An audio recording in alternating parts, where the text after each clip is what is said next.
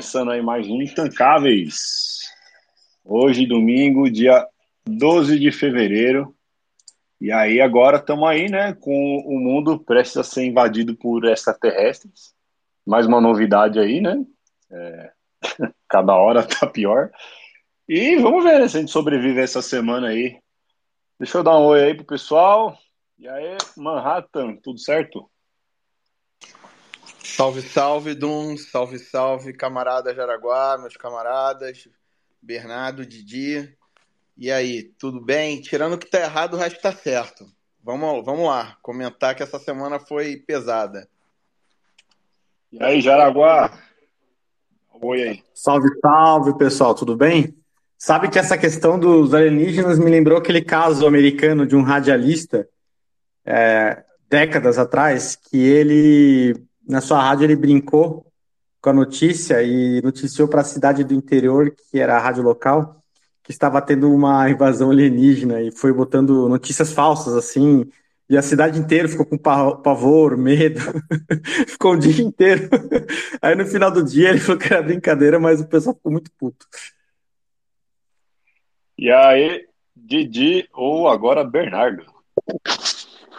Fala galera, tudo bom? Eu não acabei de ficar sabendo dos alienígenas, estava por fora e, e assim, eu queria saber de vocês, é para ficar com medo? Ou eu vi que teve no Uruguai agora um avistamento também. É. E aí, o que, que, que, que vai acontecer? Eu entrei na CNN e só falam disso. Mais impostos, provavelmente.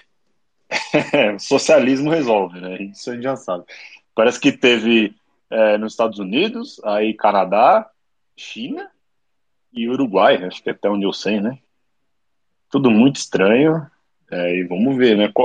Assim, né? A gente já sabe que é fake. Agora a questão é o que está por trás e qual que é a finalidade. Né? O que, que eles querem? É desligar a internet, é, inventar um, um, governo mundial para resolver esse problema. Vamos ver, né? Logo, logo a gente vai saber o, qual é o golpe aí da vez. Por enquanto. A, a narrativa disso é bem clara, assim, né? Os estados nacionais, eles surgiram meio que com uma ideia, assim, que era a desculpa dada, né? Que era para você proteger um território dos seus inimigos que iam te invadir, iam fazer as barbaridades de guerra. Então, a gente acabou dividindo aqui os cercadinhos em vários estados pelo mundo, né? Só que o plano dos globalistas é acabar com as soberanias nacionais, assim, é ficar um mundo inteiro um só governo controlado pelo Klaus Schwab, né? Então, o que, que faz para você dizer, olha, você, Estado, você tem que avocar dos seus poderes soberanos e para um negócio global? É alguma ameaça global, que é que nem eles ficam insistindo na pauta da ecologia, que tese é uma, uma global, assim, não, a ecologia não respeita fronteiras, assim como o marciano também não respeita fronteira. Então, é mais uma narrativa para fortalecer esse globalismo. É, o, duas coisas, né? O Olavo já falava disso, inclusive tem post dele que o pessoal ressuscitou lá do, do Facebook em 2017, que ele falava que uma hora ou outra é, os OVNIs iam ter que aparecer, porque a nova ordem mundial precisa dessa desculpa para criar um, um governo é, global. Né? Não tem, é, precisa todo mundo estar unido contra uma causa única, e não tem outra causa que não seja algo que esteja contra a existência do planeta Terra. Então, isso é manjado. Inclusive, quem já leu Watchmen ou assistiu o filme, é, é que o, a HQ é mais fiel. A história é exatamente essa, né? É, basicamente, eles inventam que tá, tá rolando uma ameaça alienígena no planeta para unir os povos e acabar com as guerras e tal, mas a ideia também é ter um governo centralizado único. Né? Então, já tem uns spoilers aí, né? A, a, ficção já meio que criou essa, essa narrativa. Talvez eles estejam copiando agora, vamos ver. Não, exatamente. É, é... Eu sou suspeito para falar que eu conheço bem né, a, a história, né? Não é à toa que eu, que eu utilizo é verdade. do Manhattan, mas é, é bem isso mesmo, cara. Inclusive, porque a, a coisa chega num certo ponto, né? O Clown World ele vai acelerando exponencialmente, chega um ponto que para você sensacionalizar, para você é, tirar a pessoa daquele estado de inanição, você precisa cada vez mais ir aumentando esse grau de sensacionalismo. E agora né, é, é, o, o que o pessoal fala da, da teoria da conspiração, tá? Não é que eu tô assinando em cima disso, mas eles falam que o nome dessa operação é Blue Beam. Aí vocês podem pesquisar aí na internet, ver o que, que se trata. Mas aparentemente essa, essa operação aí de alienígenas já estava prevista para acontecer mais cedo ou mais tarde. Aí vocês têm Blue Beam. Esse papo do projeto Blue Beam rola há um tempão, e aí os caras iam fazer com hologramas e botar coisas no céu para simular que Deus apareceu, que Jesus voltou, que alienígenas chegaram. É... Questão seguinte, eu quero saber se vai, os caras vão fazer CGI, vai ter tipo um alienígena, como que ele vai se parecer? Vai ser o do Independence Day? Vai ser um alienígena tipo ET, bonitinho? É, vou dar risada pra caralho. Eu só queria saber o que vai acontecer. Fiquei ansioso agora por cenas do próximo capítulo. É, é de tédio ninguém morre, né? A narrativa vai ser a mesma das fraudemias, assim, né? Botar muito medo, muito medo, muito medo, né? E pelo medo controlar, né?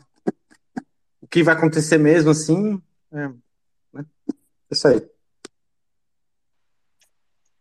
É. Vamos então Podia pra pauta, né? Bilu, né? O ET Bilu manda só, só digo que busquem conhecimento e comprem Bitcoin. Não, com certeza vai ser algo pior, né? Vai ver que eles vão explodir em algum lugar e falar que foram os ETs também. É, é o enredo do Atman. Queima de arquivo, tá né? Seguindo. É, cria lá um. faz uma explosão, fala que foi alienígena e tal, matou pessoas, e agora precisamos do governo global, né? Que nem Aí, aquele avião que caiu no Pentágono em 11 de setembro, que o avião, ninguém achou nenhum pedaço de, de nada, assim, o avião se desintegrou totalmente queimou todo um arquivo que tinha um monte de arquivo importante lá do Pentágono, sem nenhuma pessoa, e nem carcaça do motor sobrou. É, tudo virou éter. Só sobrou o passaporte do terrorista lá íntegro. Descobrimos quem foi, estava aqui no chão o passaporte do terrorista. é, pois é, acredita quem quer. Né? Bom, então vamos lá, né? Enquanto o Alien não vem, nós temos aí uma pauta bem longa sobre o Bostil, porque, né? não para, né? Todo dia umas 20 notícias merda. E a gente vai, né, tentar, tentar tancar. Quem quiser ficar no shape, cada vez que ouvir uma notícia intancável, faz uma flexão. Até o final do programa, tu vai estar com o shape do Paulo Musi. Então vamos lá, ó. Hoje o negócio tá, tá feio aqui, ó. Começamos bem a semana, né? Com o ministro do Trabalho dizendo que caso o Uber decida deixar o país, eles vão colocar o Correios no lugar. Então, assim, não precisamos desses aplicativos e tal. Nós temos aí uma estatal muito eficiente, funciona maravilhosamente bem, que todos os brasileiros amam e muito simples. Se o Uber quiser sair, vamos fazer ali um, um correio e pronto, entendeu? Um correio Uber, não sei como que, que funcionaria. Sindicalizado, pagando tudo certinho, né? CLT e tudo mais. E aí? Será que é uma boa ideia? ou o Uber vai chegar é, uma hora atrasado ou vai ser custando duas vezes mais caro, né? Uma das duas opções, não tem, não tem outra. Ineficiência, ela, ela, ela causa é, é, a resultante em cima do preço, né? da descoberta do preço. Então não tem, não tem, não tem como.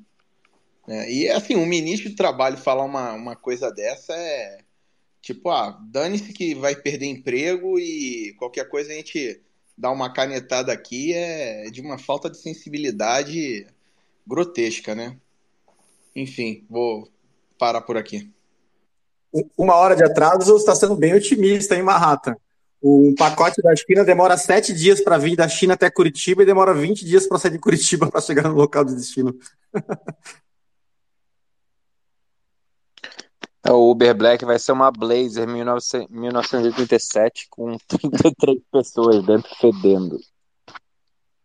É, o que é foda é isso, né? Porque o PT, é, se você estiver trabalhando, mas não estiver ali né, na estrutura estatal e tal, né, com imposto retido na fonte, o sindicato para te proteger e tudo mais, então é melhor que você fique desempregado, né? Eles não querem a pessoa autônoma e tal, se virando, é, ganhando muito melhor do que ela poderia ganhar com carteira assinada. Eles querem ver, né, o, o povão totalmente escravo ali da, da lei e tal, né, e dependente do Estado tal, essa coisa do nós contra eles e tal. Então, a gente sabe, né, ó, 40 e poucos dias de governo e é merda atrás de merda, né? Vamos ver quanto tempo vai durar, né? Por enquanto, já, já tá ficando feia a situação. É, então, vamos lá.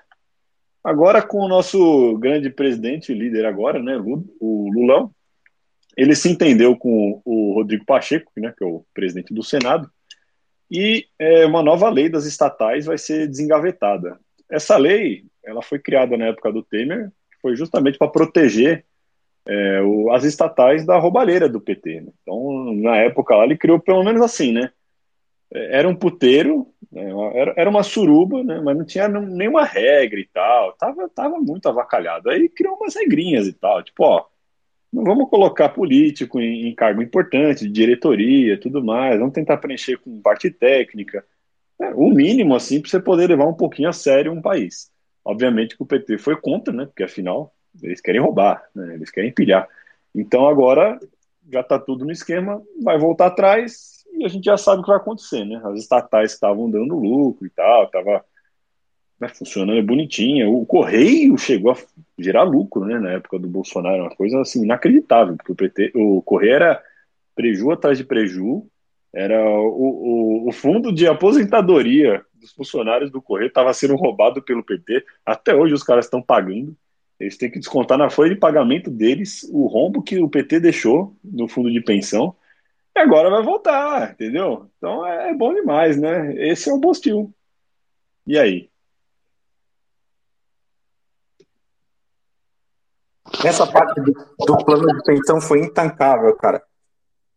Ai, porque assim, né? Como que funciona o plano, plano de pensão dessas, dessas empresas públicas, assim? Basicamente, o, o empregado ele desconta extra do INSS, extra, para um fundo de investimento, que é gerido pela, por um conselho misto lá, que é indicado pela empresa. E a empresa faz como contrapartida um valor igual se, se o funcionário ficar muitos anos lá. Se ficar poucos anos, é, é pouco, pouco percentual, mas quanto mais tempo fica, vai chegando a 100%. Então é dinheiro que o funcionário economizou. E aí o PT ele, ele botou é, pessoas chaves em todas as gestões de todos os fundos de pensão grandes. Ele fez isso com a Petro, ele fez isso com o Correio, ele fez isso com a Caixa, acho que também fez isso com o Banco do Brasil, e ele deu um desfalque absurdo em todos os fundos de pensão. E detalhe, esse dinheiro não era um dinheiro público, era um dinheiro de investimento para aposentadoria que o funcionário poupou privadamente. Ah, essa aí foi demais, viu? Bom, eu vou seguir minha política de não comentar notícias do PT, porque eu já coringuei e eu quero que o PT se foda e eu já sei que o Brasil colapsou, então pode seguir sem meu comentário. É, o legal disso aí é que boa parte dos funcionários do Correio também fizeram o L, né? Você viu o pessoal distribuindo o panfletinho do PT e tudo mais. É aquilo, né? Síndrome de Estocolmo, né? O sequestrador vai lá e tal, te trata bem, aí você fica apaixonado por ele, você quer ser roubado novamente. Bom, cada um com seus problemas agora. Mas, mas essa tática já é usada pelo PT há muito tempo, né? Ele sempre chega em época de eleição, vão para tudo quanto é funcionário estatal e falam assim: olha, o outro lá vai privatizar, você vai perder seu emprego. Entendeu? Seu empreguinho, essa molezinha aí vai acabar é, vota na gente. E acaba realmente é uma, é uma, acaba sendo uma tática muito eficiente, né? Eles sempre acabam convertendo o voto desse pessoal aí que é aquela velha história que o Renatão sempre fala, né? O porteiro votando, é o visitante votando no, no condomínio, entendeu? Não tem, não tem como essa merda dar certo, não. Ah, só falando do Renato, é importante aí um parênteses, né? Que essa semana foi muito bom a participação dele lá no podcast do Arthur Petri, A Deriva. Quem não viu, por favor, veja. É, eu achei que ele ia dar uma filtrada e tal, né, por ser um podcast mais mainstream, mas não, ele foi lá, dois pés no peito logo de cara e é aquilo que a gente já conhece do Renato, né, o conteúdo que não, não é fácil de digerir pelos NPCs. Tava muito engraçado de ver os comentários ao vivo ali, porque tinha uma galera que tava assim, surtando total, eles não estavam conseguindo entender quem era o Renato, o que, que ele estava falando. E por mais que muita gente não goste do que ele fala, às vezes ele é, fala de coisas que são incômodas ou é, mistura temas sobre Bitcoin com coisas que as pessoas não gostam, tipo religião. Mas eu acho muito engraçado a forma como ele consegue. Ele pega aquela coisa né, da, da janela de Overton, que tá para a esquerda total, né, que o cara tá ali naquela mentalidade já de aceitar que é, o cara que põe um vestido é uma mulher e que você pode levar seu filho para o cinema que vai ter militância gay, tá tudo bem e ele joga pro outro lado com uma violência, assim, uma velocidade que a galera entra em parafuso total. Então, muito bom acompanhar, vale a pena ver. É, tá engraçado olhar os comentários ainda. É legal que, por ser algo mais mainstream, isso já tá gerando até cortes e tal, que o pessoal tá começando a mandar no, no WhatsApp. É aquilo, vai, vai dar uma viralizada boa, né? E, porra, vale muito a pena. Quem não viu, veja, porque, putz, Não, o, o, próprio corte do canal já chamou ele de M, M Guital já, já, já tipo, a M Guital, não sei o que, falou, M Guital fala isso, isso e aquilo, é o nome do corte lá do, do canal. E isso que o Dum falou é muito certo, cara, o Renatão, ele é, ele, ele tem um quê de gênio, né, você vê que a formação do cara, tudo que ele já estudou, fez, aconteceu, mas ele é muito sem filtro, cara, se o Renatão, ele, ele conseguisse ele passar o conteúdo dele com açúcar em cima, ele seria talvez um Jordan Peterson brasileiro, entendeu? Mas é, ele é muito sem filtro. E algumas coisas é o que o Dum falou. Ele, ele mistura religião com Bitcoin, ele pô, fala de, é, de, uh, de, de é, é, lei natural e tudo. Então, assim, é, é, é quem já está bem no, no, no, final do funil consegue pegar ali o, o cerne de algumas mensagens e ignorar talvez a acidez e tal, mas, cara, pra mídia mainstream, ele é, é tipo, no, é, os normes, eles ele simplesmente é, dão, dão, dão pane, né? Porque não, não, não consegue nem discernir o, o, uma coisa de outra, não, não entende nenhum dos teoremas ali que ele cita, né? Então é uma coisa. É, a gente pode é, torcer aí para que pelo menos se tiver algum algum norme ali que tenha acordado já, já é uma vitória, né? É, mas eu acho positivo. Porque se a pessoa fosse educada, bababá, bababá, o povo ali, meu, continua ignorando. Fala umas coisas que choca, aí ele, seu, seu, seu pinto tem osso? tem bulbo? no meio Essa parte foi sensacional. É, aí a pessoa, ah, pinto, ah, sabe, é, são temas que engajam e traz atenção da pessoa porque fala do cotidiano, né? Então é uma outra visão, porque o pessoal falando mais polidamente sempre teve, né? Mas o Renato, esse choque não. de realidade, e alguns vão acordar, outros não. E é assim não, mas não, não, é nem, não é nem assim ser polido, entendeu? Aí já é até pedir muito, mas é, talvez é sei lá, é, é, difícil de você achar nuance, né? Mas talvez um pouco mais de, de nuance. Mas é quando ele manda mais assim, é, é tipo, tire um vovô e a vovó da sala, né? Que ele vai nessa rota. Você pagaria para ser sodomizado? Né? Sua filha, casal, entendeu? É, mas é isso. É, é, porque o pessoal está muito condicionado a, a ver as coisas do, da visão esquerdista. Tá todo mundo muito acostumado com isso. Se você pegar o discurso do Renato e jogar para 100 anos atrás, ia ser o discurso normal. Todo mundo ouvia ele e fala, porra, legal, o que ele tá falando, né? É, é, o, talvez seja o pensamento mainstream aqui, ou pelo menos o pensamento da, da maior parte da população. Só que hoje a coisa tá tão, né, pro outro lado, que eu acho legal, dá aquele choque. É, a gente sabe que o alvo disso não vão ser os normes, os normes vão olhar e vão fugir, eles vão entrar em pânico, eles vão derreter o cérebro deles, vai entrar em negação, eles vão fechar o podcast e vai vai abrir alguma bobeira do Felipe Neto. Foda-se. Mas se ele conseguir atingir pelo menos aquela massa inerte ali, né, aquele 0,01 que tá perdido na vida, tá olhando para o mundo, não tá conseguindo entender, não tá conseguindo achar um caminho, se conseguir, né, tocar essa pessoa para ela entrar aqui, pelo menos não precisa, né, ir no nível dele, mas dá, né, aquela sementinha pro cara, putz, deixa eu conhecer mais esse negócio do Bitcoin, parece interessante mesmo. Já já conseguiu ali o objetivo dele, né? Não, é exatamente isso aí que eu mencionei. É isso aí. Se a gente. O lance não, não, não é salvar as, as, ovelhas, mas acordar os leões que estão dormindo, né? É exatamente isso aí. Eu digo mais, eu acho que não tem que diluir o discurso dele, a forma dele ser, para ficar mais palatável para o mainstream, porque ele é o que ele é e ele cresceu exatamente por ser assim, senão você mudar a forma que o Renato começa a falar e tenta essa discussão um pouco mais politicamente correto, toda a personalidade e o personagem que ele é desaparece.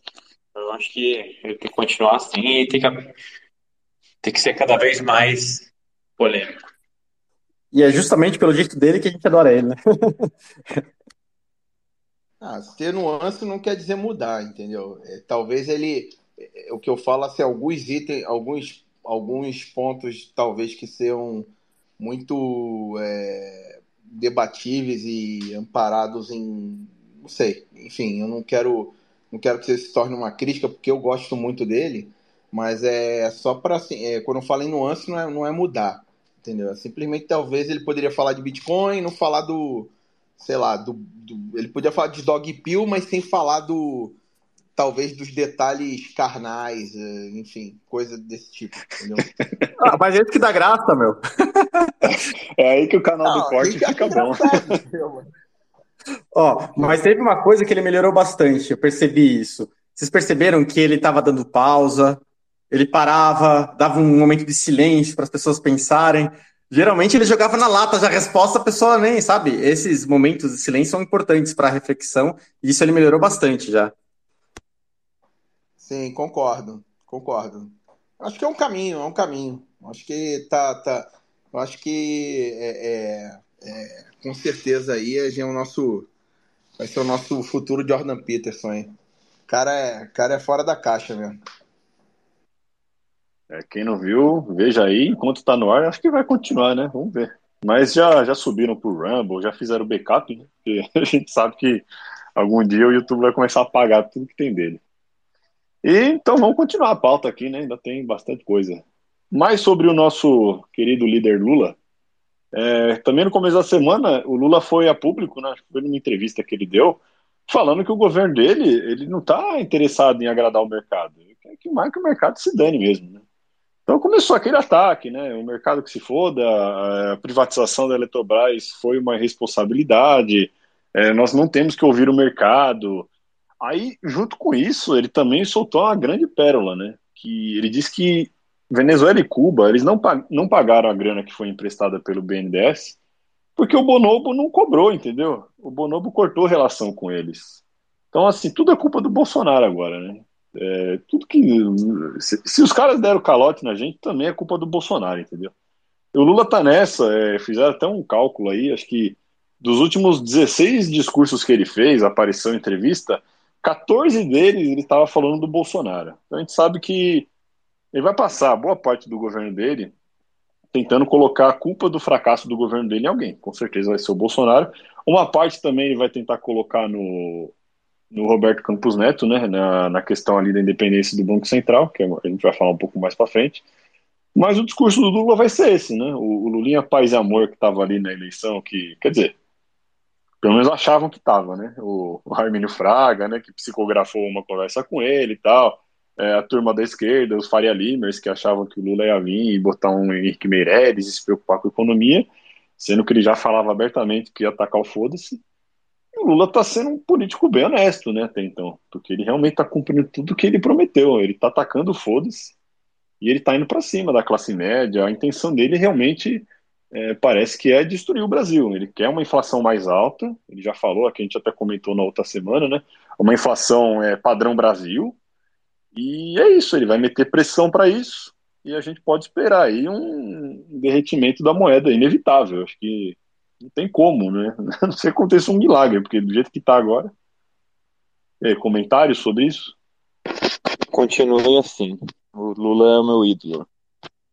Ah, o Lula, é, agora o que está acontecendo, né, é que o Roberto Campos Neto está com muita pressão em cima dele, né? Porque o que, que o Lula faz? Ele ele fala primeiro, joga para a plateia, ele sai de cena e aí os lacaios do Lula, né, a Glaze, os senadores, né, o Randolph, a trupe lá, e aí cai matando de pau em cima do, do cara, fazendo pressão. Aí querem convocar CPI, porque é um absurdo o que o Banco Central está fazendo. Então, é, enfim, o departamento de marketing do, do Bitcoin no Brasil está a pleno vapor, né? A gente espera que ele saia logo, o Roberto Campos Neto, e que chegue alguém aí da, da tropa aí, dê uma canetada, joga os juros lá para 0% logo, e é isso aí. É, no mundo fiat, a gente tem essa questão de ter bancos centrais, né, que é uma aberração, é basicamente um comitê soviético ali que decide o preço do dinheiro. É, só que nesse arranjo que a gente tem hoje, a gente pelo menos tem um Banco Central que é independente, que não vai seguir é, alguma vontade governamental. E a intenção dos caras, pelo menos o que tudo indica, é tentar segurar a inflação a um certo nível. Né? Então eles têm uma meta de inflação, é, eles tentam calibrar que a inflação chegue perto dessa meta usando a taxa de juros como base. Então, quanto mais você sobe os juros, mais você acaba diminuindo a atividade econômica, justamente porque tem mais, menos crédito no mercado. Isso acaba fazendo com que investimentos, é, expansões, é, as empresas parem de investir tanto. Isso dá uma arrefecida. Só que a questão é, o governo agora do Lula vai querer, na canetada, como política, abaixar os juros na mão, sendo que se está nesse patamar, a gente não sabe se é um juro barato, um juro caro, porque é, é, é impossível saber. A gente está falando aqui de ação humana, então existe esse arranjo né, do Comitê Soviético decidindo.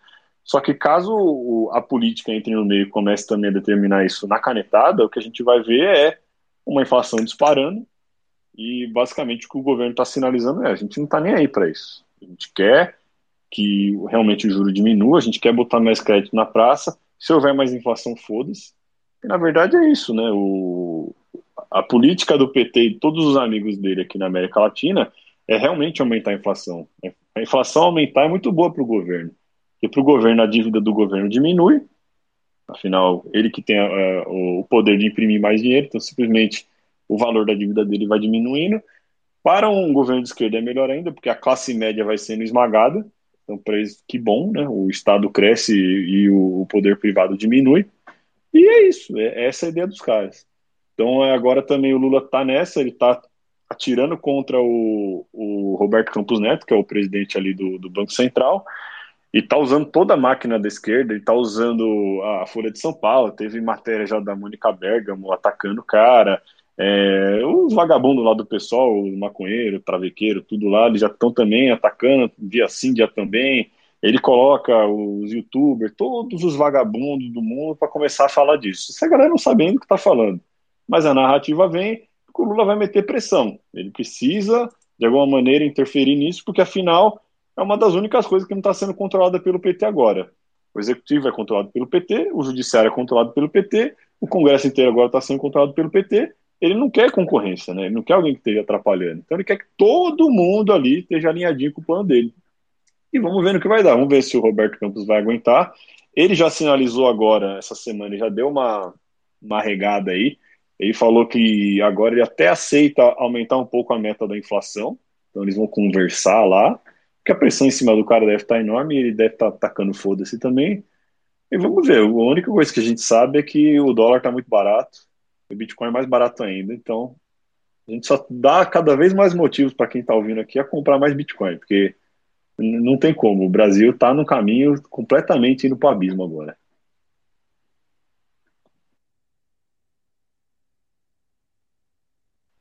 Bom, vamos continuar aqui então, né? Isso aí acho que chega de falar de Lula. Agora vamos falar de STF, né? Vamos melhorar a pauta aqui.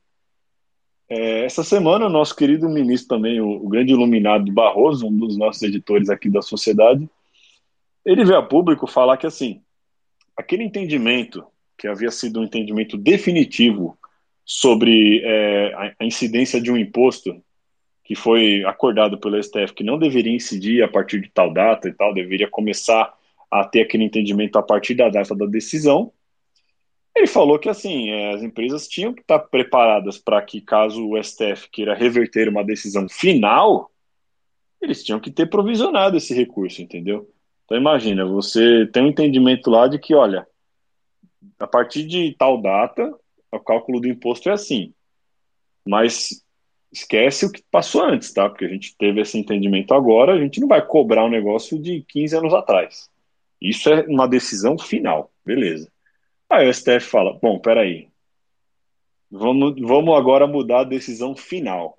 A gente pensou melhor e vai ter que incidir esse imposto sim, entendeu? Então você aí, empresário, se prepara para pagar o imposto retroativo de 15 anos atrás. Assim, o Brasil é isso, né? Esse manicômio tributário judiciário absurdo. Como que alguém em sã consciência vai querer botar dinheiro num, num lugar desse, num inferno desse? E aí? Não, e fora que os desafios até para é, para quem está na área corporativa nesse aspecto são gigantes, né? É, eu mesmo trabalhei já com, com essa questão de é, armazenamento de dados em sistemas, é, sistemas de arquivamento e tudo isso. E para você, uma vez que você arquiva um dado, para depois você é, ter acesso àquele dado, né, é, é, custo operacional, custo de servidor, custo de, de tudo isso. Então, assim, né, é, é, fora que assim, se uma lei diz que você tem que ter um certo documento por até X anos, passa daqueles X anos, a empresa vai, se livra daquele arquivo. E agora fala assim: não, agora a gente quer cobrar depois daquele período, não, não existe máquina do tempo. Né? Esse dado já saiu do, do sistema, já foi eliminado. Enfim, é, é, é, só assim, além de tudo isso, tem a questão operacional também. É uma, é uma coisa de louco isso aí, né?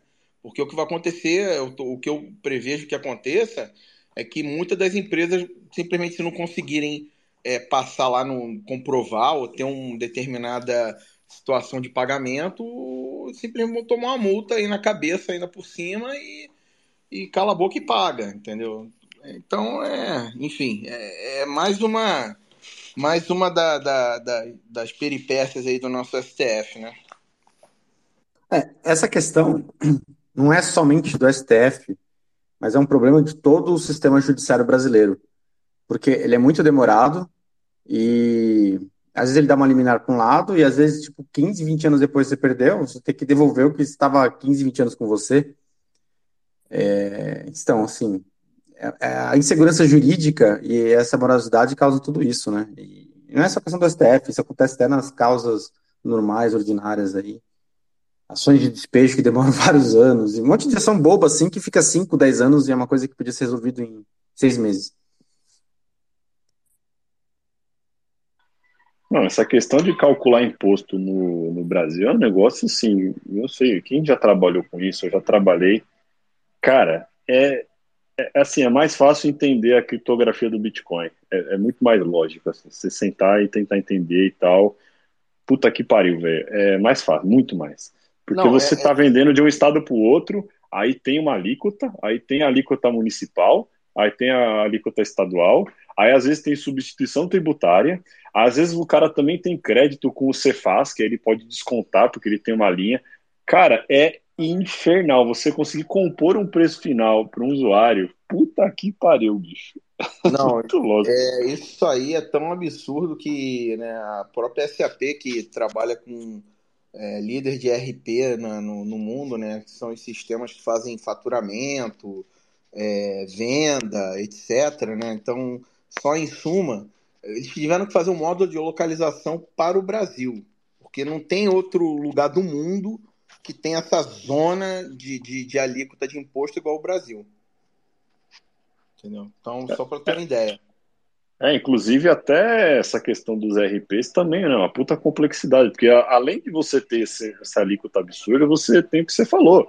O operacional disso, rapaz do céu, o cara para aprender a calcular imposto no Brasil e fazer tudo certinho, ele tem que gastar 10 vezes mais horas do que ele gastaria em qualquer outro país do planeta.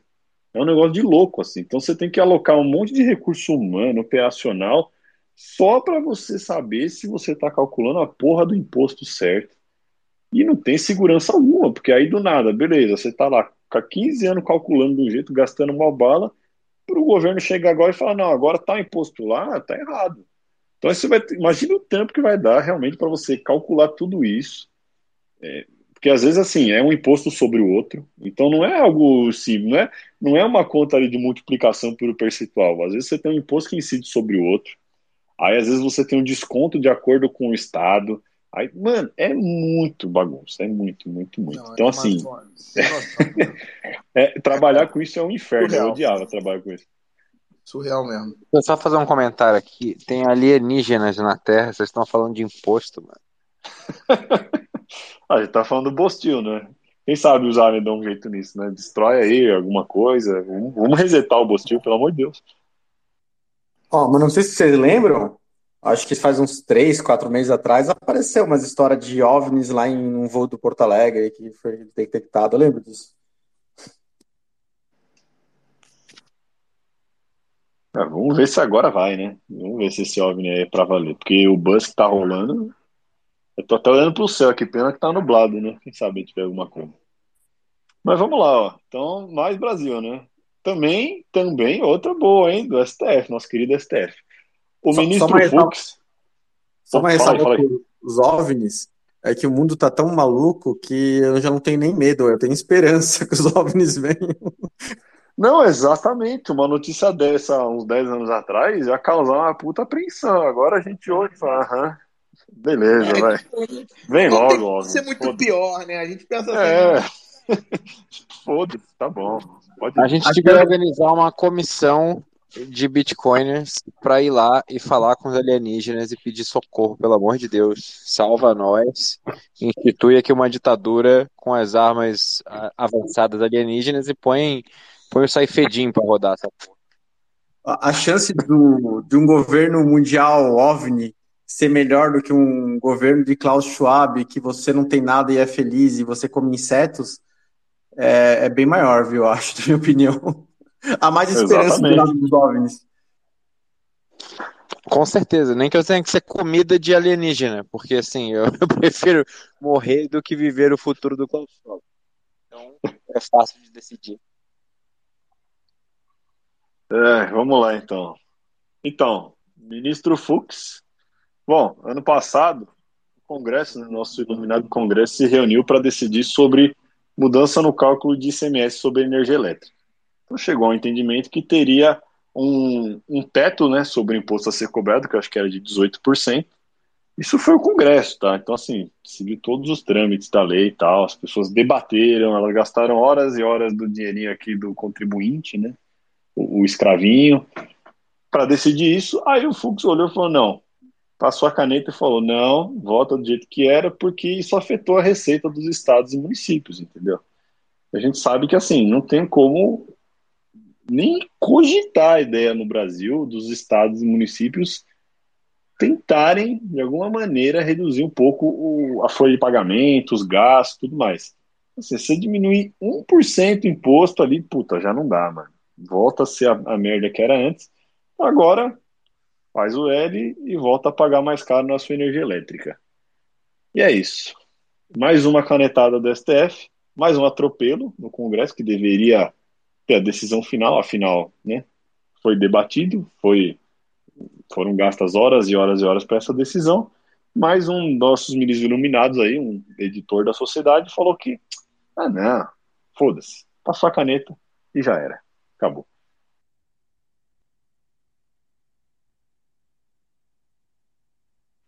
Algo a comentar ou todo mundo já coringou? É, o, o, Aí é. O governo, quando começa a crescer muito, né?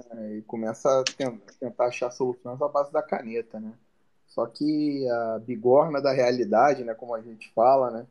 Ela é, é implacável. E aí essa realidade, vem em forma de imposto, de desemprego, de dinheiro saindo do país, entendeu? Nessa história de, por exemplo, de achar que, ah, não, vou taxar vou, os ricos. Aí o rico vai, pega o dinheiro dele e manda para embora, entendeu? Enfim, é isso aí não vale para governo, vale para comportamento individual, entendeu? Tudo o que a gente faz, a gente é livre para fazer o que a gente quer, mas tudo que a gente faz tem consequências, entendeu? E as pessoas têm que entender que essas consequências aí, elas acontecem ela querendo ou não. não se, a realidade não se importa com os seus sentimentos. É isso aí. E só para encerrar, STF, né? Mais uma. Eles derrubaram uma lei estadual que proíbe o uso da linguagem neutra nas escolas. Então agora o professor, o e-professor, o seu filho, vai poder ensinar essa merda para ele. Enquanto isso, a, a galera mal sabe a tabuada, inclusive, essa semana até conversando com um amigo nosso aqui da, da bolha, falou que o filho dele, que está tá na sexta série, a maior parte da sala de aula não sabe realmente a tabuada. Mas eles sabem, por exemplo, que Monteiro Lobato era um autor racista, eles sabem é, todos os 37 tipos de gênero que existem. Então, assim, o Brasil tem método, né? A gente tá na merda que tá, a gente tem essa molecada estúpida do jeito que tá. Não é à toa, né? Tem aí uma construção toda por trás para chegar no ponto que chegou. Esse é o Bostil.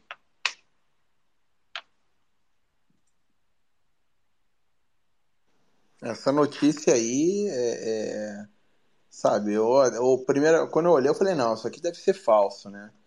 E, enfim, olhando assim, nem olhando para a questão da. Porque qual é o argumento principal que o pessoal da esquerda fala, né? Que, ah, não, que é uma. É, é, é porque é uma língua. É para ser uma língua mais inclusiva. Só que quando você vai olhar o, o a questão você vê que isso não, é, não, não faz com que ela seja mais inclusiva. É o contrário, ela fica sendo menos inclusiva porque as pessoas que têm deficiência, é, elas, têm dificuldade em, em, em, em escutar isso, isso, aí, né, ou ver isso é, através de, de, linguagem assistida, né, os próprios cegos, por exemplo, né, qualquer pessoa que tem uma dificuldade visual e auditiva, ela, ela, ela fica excluída porque ela simplesmente fica perdida né, é, nessa, nesse linguajar aí de, é, de gueto, né? Então, é, o que é disléxicos e surdos, porque os surdos não conseguem é, ler os lábios das pessoas quando falam linguagem neutra, e os disléxicos têm também dificuldade de associar isso. É, isso aí. Não, perfeito. Entendeu? Então, assim, nem essa desculpa pode ser dada, entendeu? Não é uma. Não, não tem um, um positivo. Isso aí, para mim, é só é, é, o que eu até postei, daqui a pouco eu vou colocar aqui no, no, no, no grupo, no grupo, no, no Spaces, né? Mas é que isso aí parece que George Orwell fez ele é, manual de instrução, né? Porque isso aí, quem leu 1984, isso basicamente é a nova língua. Né? É, uma, é, é uma, é uma linguagem que é para fazer com que é, uh, não se uh, assimile uh, no caso, gêneros, né, para você tentar desensibilizar a população, né, e com isso você ir girando em torno dessa, dessa nova ordem mundial aí. Né? Então, é, quem, quem não leu é, é, um, é uma leitura hoje em dia obrigatória, né, 1984, né, que é, é justamente essa menção aí do, do, dessa linguagem neutra. Perfeito. E, bom, só para terminar aqui, Bostil, vou dar uma acelerada aqui para a gente ir logo com a pauta. É, o nosso aqui agora, né, governador Tarcísio, ele já está fazendo umas coisas meio esquisitas, mas já era esperado, né? Ele é milico, positivista. Então foram, foram três essa semana. A primeira é que ele é, vetou o, a redução de imposto sobre herança e doação. Ou seja, era um negócio ali que estava o pessoal estava agitando, falou, pô, legal, né? O São Paulo vai, vai virar um bom lugar para investir, vai atrair investidor, porque com redução desse tipo de imposto e tal, isso vai trazer dinheiro para cá, beleza. Ele vetou, né? Porque afinal também é, é outro né, governante aqui não pode abrir mão de um centavinho da arrecadação. É, ele também aprovou uma lei meio esquisita já para agradar feminista e tal, que obriga que assim é, se você tem uma balada, um bar, alguma coisa, você tem que ter meio que uma equipe pronta para dar assistência a uma mulher que diga que está sofrendo algum tipo de agressão, aquela coisa, né? Tipo, vamos, vamos agradar feministas e tal, vamos criar mais uma lei esquisita, difícil implementar, para aumentar o custo para esses estabelecimentos e que na prática não significa muita coisa, é mais para tentar agradar uma parcela ali da população e atrair holofote e atrair votos. E outra que até agora ele não fez a sanção da, da lei da a lei Bruno Graff, que é aquela lei que faz com que as pessoas não sejam obrigadas a tomar a porra da vacina da Covid.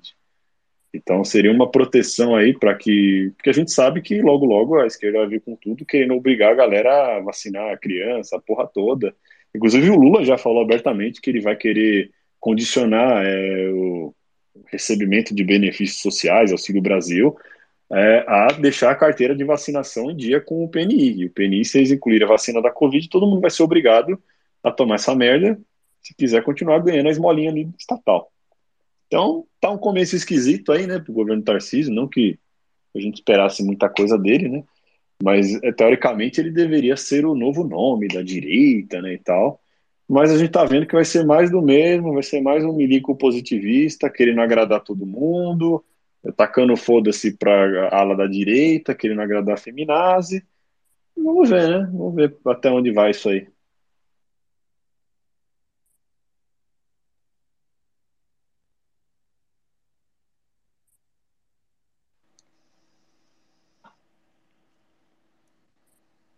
Algo a comentar aí? Senão já passo para a próxima. Não, isso aí eu assino com o relator mesmo, porque eu ia mencionar essa questão aí da, dessa obrigatoriedade, eu não tenho a menor dúvida que isso vai acontecer. Entendeu? Vão com certeza condicionar. O Brasil ainda não. não é, é, ainda estão vendo a vacina ainda como da, da, da Covid como se fosse uh, o supra-sumo do, do da, da, da tecnologia Entendeu? O pessoal ainda não está enxergando o que está acontecendo aqui no exterior, né? Um monte de gente tendo problema, até o Canadil já deu passo atrás, né? Está começando a pagar é, vítimas aí que, da, da, da, que foram afetadas com, com a vacina. Pô, você falar em miocardite é, no Brasil, o pessoal, não, isso aí não é vacina, entendeu? Não, isso aí não tem nada a ver. O pessoal ainda está tá ainda na fase de negação ainda. Não, exatamente. O, é muito foda isso, porque você tá vendo no mundo inteiro, velho.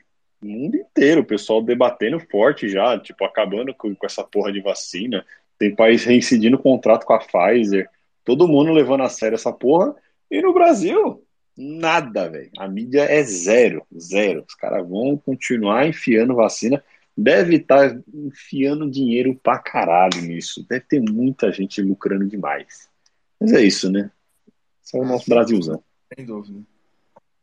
Só para encerrar a parte Brasil, duas rapidinho aqui. Uma, né, que é a nossa querida ex-presidente Dilma, ela está sendo nomeada presidente do Banco dos BRICS. Né, um banco aí que, que reúne é, todos os países que pertencem ao, aos BRICS. Ela vai ganhar um salário de 290 mil reais, né, para aquela genialidade dela, né, ser bem empregada aí já dá para esperar, né? Uma, uma grande profissional, uma grande economista, já dá para imaginar quanta coisa boa que ela vai fazer. E a última aqui é. Isso aqui é muito boa, cara. É suco total de Bostil. Teve um cachorro que ficou cego após maus tratos num pet shop. Bom, aí a OAB de Minas Gerais declarou que esse cachorro agora é diretor.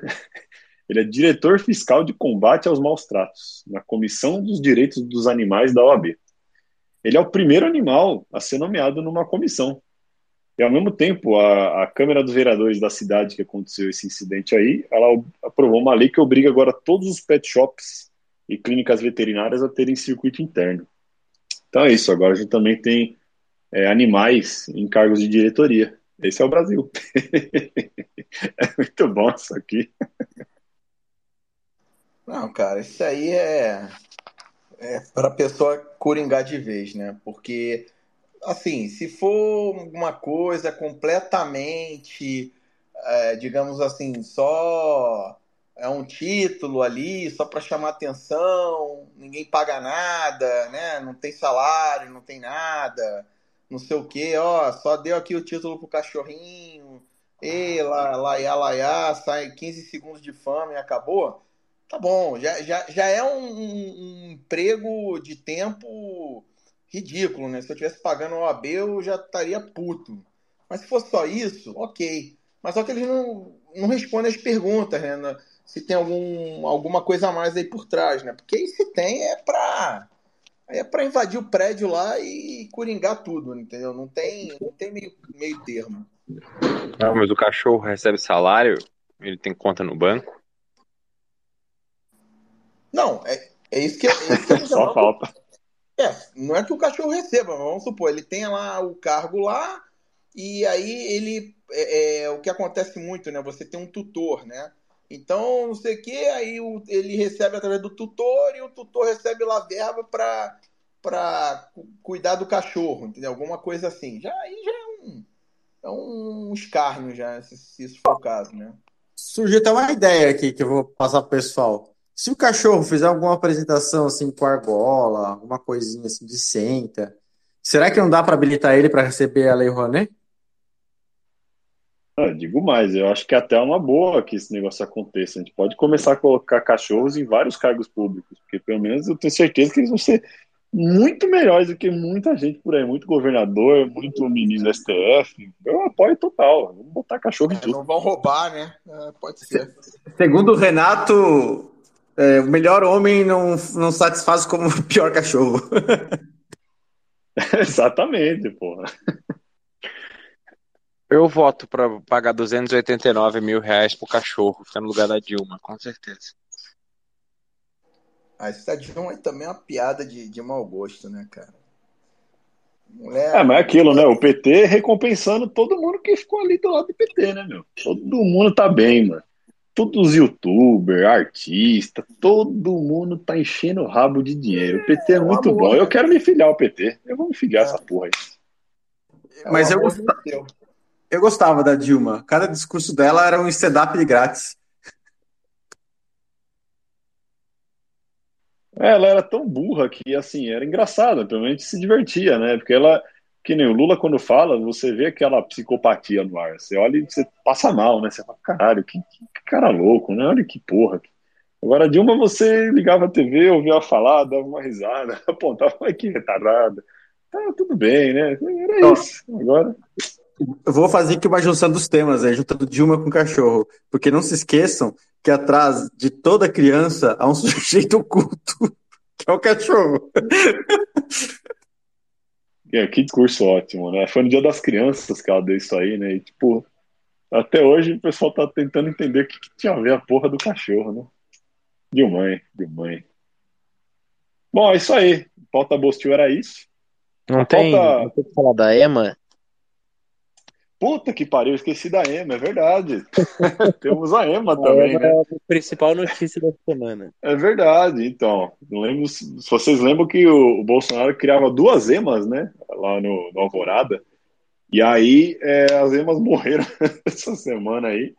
E aí estão falando que foi o Bolsonaro que matou as emas porque ele dava porcaria para elas comerem, entendeu? Então vamos lá. 40 dias de governo Lula, as emas morreu. Entendeu? Morreu as duas emas que tinha lá. E a culpa é do Bolsonaro. Entendeu?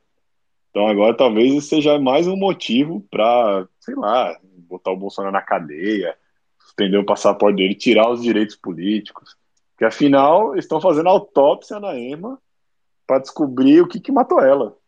Esse é o Brasil, pessoal. E, e crime ambiental inafiançável, viu? Acho que Bolsonaro não vai votar mesmo. Fantástico, né? Tipo, toda a máquina contra o Bolsonaro de todas as formas possíveis e inimagináveis. Mas isso aí, né, é uma coisa que a esquerda faz muito bem, né? Eu tentando só aqui ampliar aqui a, a visão, né? Porque é, é, a esquerda ela não só ganha eleição, ela entra aí o que tem um mês e pouco de governo do, do PT, eles já chegam, aparelham tudo, já destroem os, os seus inimigos, expulsa quem tem que expulsar, domina, é tudo nosso. E é isso aí, cara. A perseguição agora aos dissidentes, entendeu? Uma coisa que o, o Bolsonaro deveria ter feito e não fez. Essa é a minha, a minha crítica. É exatamente isso. Até mesmo uma ex-mulher do Bolsonaro também tá, não estava na pauta, mas eu lembrei.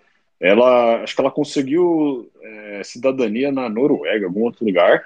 E aí o governo brasileiro removeu a cidadania brasileira dela. É um negócio que, assim, pouquíssimas vezes na história foi utilizado isso. Tem até uma discussão para que isso não aconteça mais, que isso seja removido. É, só que eles usaram a máquina contra uma ex-mulher do Bolsonaro é, para provar mesmo. É isso aí que você falou. É, vão para cima de todo mundo, cara. Não pode deixar um centímetro de paz para essa galera. Então eles vão, eles vão cancelar passaporte, tirar cidadania. O PT vai usar a máquina como nunca usou antes, para esmagar completamente os inimigos. Vai ser isso aí agora.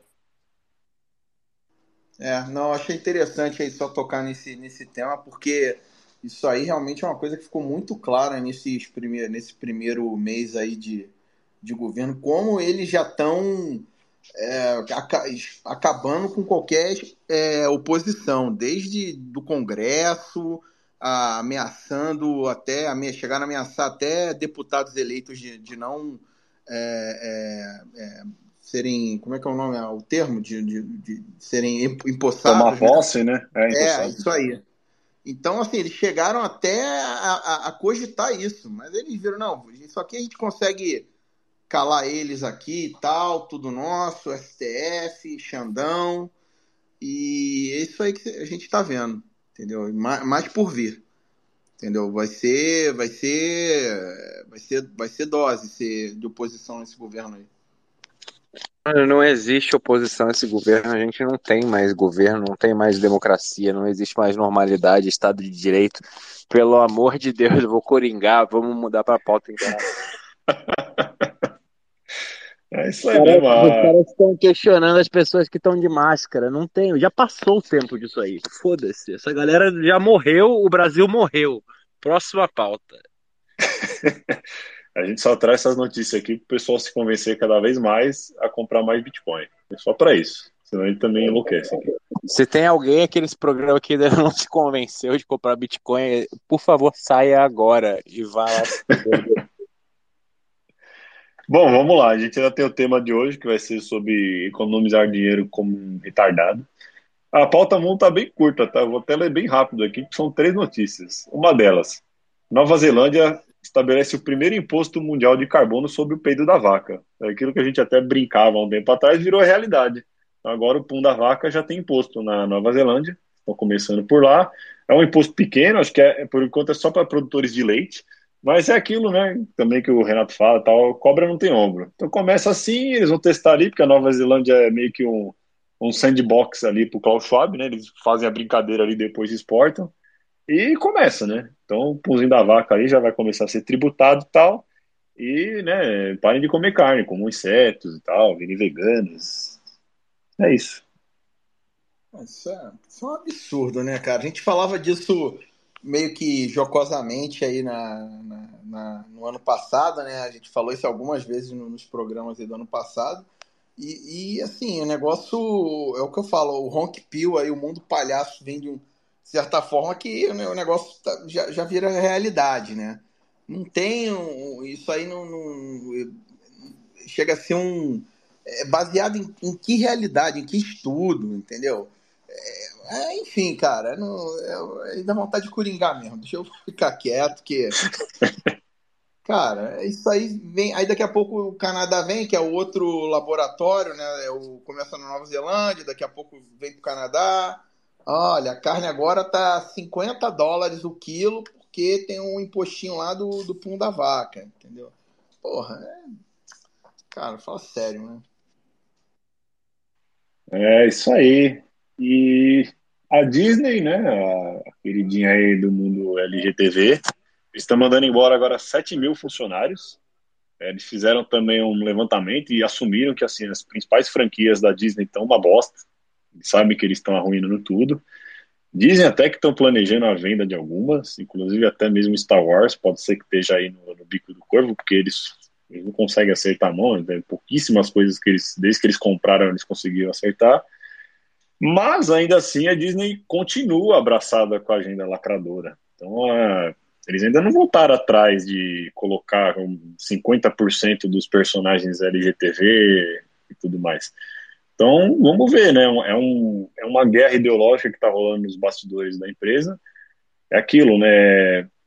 Você tem ali a ideologia até tal ponto, mas chega uma hora que você também precisa ganhar dinheiro, sustentar toda essa máquina e quem lacra não lucra, então fica aquele conflito, né? E aí? A gente vai voltar a fazer obra para criança de verdade, trazendo valores, trazendo qualidade, ou a intenção aqui realmente é ficar botando dedo no cu e gritaria para todo mundo o tempo todo, com um enredo de bosta, entregando roteiro na mão de militante? Vamos ver. Eu acho que a Disney ainda vai piorar bastante até que colapse de vez, comece a vender franquia, e aí a empresa deu uma assim, guinada 180, muito todo mundo da diretoria para o negócio voltar a, a prestar, porque por enquanto Eu não coloco meu dinheiro, não ponho um real nessa merda dessa empresa. Aqui em casa a gente não compra nada Disney e quer que se foda essa empresa. É, enquanto o Bob Iger estiver lá como CEO da Disney, não, não esperem nada muito diferente não, porque ele foi ele que começou essa esse mundo de lacração aí, né? Ele, aí a Kathleen uh, Wheeler, né, que, é, que era presidente lá da, da, da a, a, a, vice, né? Então, esse povo aí, cara, não, não adianta. Enquanto eu acho que eles não conseguirem quebrar a Disney, eles não vão descansar, não. Né? E a Disney, apesar de assim, já ter uma. já tá tendo pressão dos acionistas, né? Já tá tendo uma, uma contrapartida aí dos acionistas de, de, de quererem parar com isso. Né? Já, é, inclusive, acho que teve o último o último board meeting deles lá, que eles falaram que ó, não, a gente vai voltar aos clássicos e tal. É, isso é inclusive o pessoal da linhagem geek, né? Eu vivo citando eles aqui no nosso canal, eles falam bastante desse, desse tema. Mas o, o que acontece é que, assim, esse ano é, é mais lacração. que o, o, planejamento é sempre a partir do próximo ano fiscal. Então, o que eles já têm feito para lançar esse ano e tudo, não esperem nada muito diferente. Vai ser mais lacre, entendeu? Se tiver alguma mudança para melhor, vai ser a partir da, daqui a um ano, um ano e meio. Então, pelo menos fica aí essa. Já mais um ano sem a Disney ver meu dinheiro aí, pelo menos. Só fazer uma, uma teoria aqui. Talvez o, o Andor, que é o último seriado da Disney a, a respeito da Star Wars, ficou muito bom. Voltou Star Wars raiz, assim. E realmente sem lacração, assim, né? Bem raiz mesmo. Pô, gostei bastante. Qual? Acho que tem uma coisinha ou outra. Andor, é o último.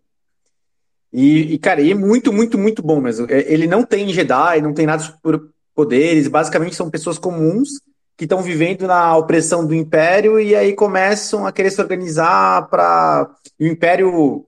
Tem um cara lá que até ele é aceleracionista, né? Ele quer que o império tome baixa para causar mais força, porque com força as pessoas vão reagir também. E, e assim, talvez, como agora tá, eles acertaram a mão, a, é, talvez Star Wars não tá mais seguindo a pauta, né? Não sei o que aconteceu lá, então eles querem vender agora.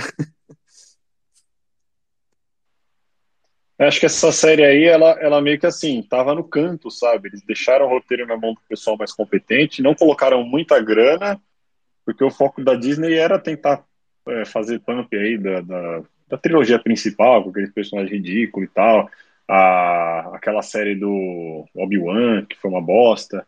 E essa aí meio que a, a lacração não conseguiu chegar lá na produção. E aí eles conseguiram fazer algo bom. Né? Só que o problema é esse. Aí na hora que o negócio bomba, vai falar, ah, beleza, vou renovar para a segunda temporada e vamos colocar aqui uma feminista gorda, vamos colocar um travesti aqui e aí fudeu, né? A gente sabe o que vai depois. Só para contextualizar o Andor, é, no Rogue One, que é tipo 3,5, né? Que é entre o 3 e o 4, que para mim é o melhor filme de todos os seis da Star Wars, sequência, né? Rogue One é ótimo. Ele conta a história do general que tá lá no Rogue One, é, como que ele começou lá do comecinho, que ele era um nada, né? Então, o Andor 1, depois vai ter outras temporadas, e ele finaliza com o filme Rogue One. Então, quem já viu o filme Rogue One já viu o final da história. Mas é bem legal, recomendo.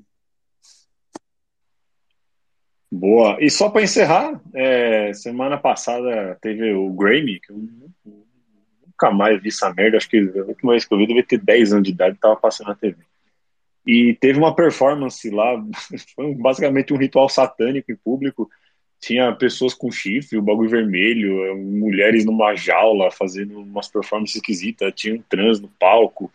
Tipo assim, um negócio grotesco mesmo, aquela coisa, né? Pra chocar e tal. E aí o, a parte mais irônica da coisa é que na hora que termina né, essa, essa apresentação, aparece o símbolo da Pfizer, que estavam patrocinando o evento. Ele tá lá, né? Puta parecia um ritual satânico horroroso, e aí termina assim, Pfizer, e aí a propaganda. Esse aí, né, esse foi o, o Grammy, né, patrocinado, patrocinando rituais satânicos ao vivo aí para, para a galera da, que usa cinco doses de vacina e continua de máscara. É muito bom.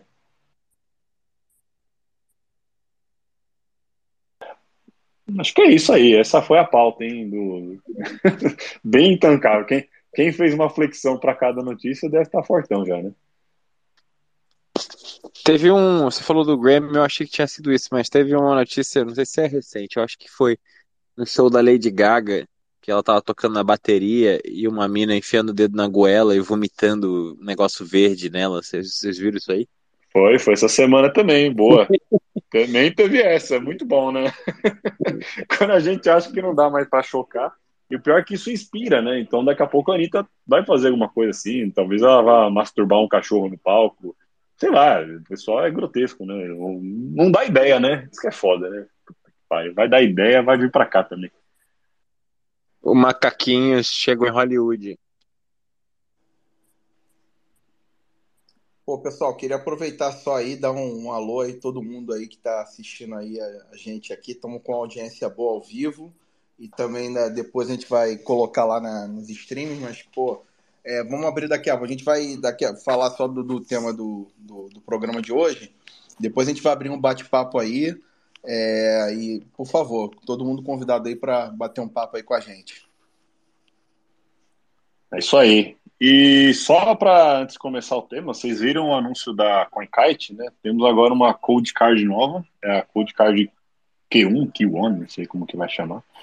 É, é uma Code Card bem diferente, né? Eles colocaram ali uma tela bem maior, tem um teclado, parece um BlackBerry, né? Aqueles antigão assim, com tecladão e tal. É, teve gente que achou feio, eu achei bem legal. É, não é algo que eu me interesso para comprar tão cedo, porque Acho que o que eu tenho hoje, a MK4 já atende bem, mas é um formato bem interessante, vai a pilha, então você não precisa se preocupar em colocar, ligar numa tomada ou ligar em computador, alguma coisa para carregar. É, tem um display maior justamente para escanear QR Code, gerar QR Code. É, tem entrada para duas, é, dois cartões de memória, não sei para que usaria os dois, beleza? E várias outras coisinhas lá, achei bem legal. O que, vocês acharam aí do, do design do negócio.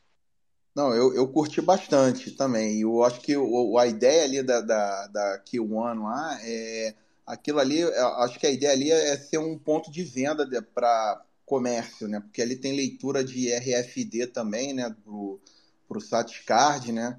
Então ali eu acho que é, ali tá bem visando talvez é uma pessoa com comércio que vai ficar lendo QR Code e, e, lendo, tomando tap ali do SatisCard. Então tem, uma, tem um quê ali que eu vejo que esse seria um uso de caso aí para é, para isso. E além disso, tem todas as, as, as capacidades da, a, da, de uma Cold Wallet também, né? Então achei bem legal esse design, mas eu acho que talvez para uso pessoal é meio overkill, entendeu? É, seria, acho que mais para alguém que estaria transacionando, né, recebendo SATs toda hora, né, e tal. Tem duas principais vantagens que eu percebi na, na Q1, assim. Eu também não entrei bem a fundo, mas já de cara já percebi. Uma é o teclado, né, que na Code Card só tem número. E aí, para botar letra no é um pouco mais complicado. Tanto quando vai botar seed, ou quando vai botar passphrase, tu tem que ficar para cima e para baixo, letra a letra, assim. E, e a passphrase tem que ser grande, né? É bem trabalhoso isso com a Code Card. E agora com o teclado, com as letras, é bem simples de você digitar uma passphrase bem longa e conseguir botar bastante segurança na passphrase. E também para digitar seed, né? Que volta e meia ter que digitar seed ali, né? Agora tá mais fácil com, a, com as letras. E outra, que para você fazer AirGap, a Code Card ser totalmente fria, você precisa é, assinar a transação num micro SD e aí plugar esse micro CD no computador ou no celular para depois transmitir. Então é um processo. Primeiro tu bota o pendrive, o micro USB, né? No celular ou no, ou no computador. Tu pega a transação parcialmente assinada, bota lá, aí tu tem que botar no, no, no code card. É, às vezes não reconhece, tem uns problemas de formatação, se é, é, tem que ser FAT e tal. E aí tu vai lá, assina, aí tu salva de novo no, no micro SD, e aí tu tem que plugar de novo no celular ou no computador para transmitir e fazer o broadcast da transação. E agora, com essa tela maior e com um leitor ótico, você consegue fazer a La Code é, só com QR Code. Você pega no teu celular, ah, transmite a, a transação, ela, ela, bota três, três QR Code assim na sequência, você escaneia, ele lê na hora a tela do teu celular ou do teu computador, e aí é, você assina a transação no dispositivo que está totalmente offline, como pilha, E na tela já vai aparecer os QR, code, os QR codes na sequência, que esse QR Code traduz a transação toda assinada já. Então facilita muito para você fazer a transação realmente fria, né? Isso eu, eu vi uma grande vantagem nisso.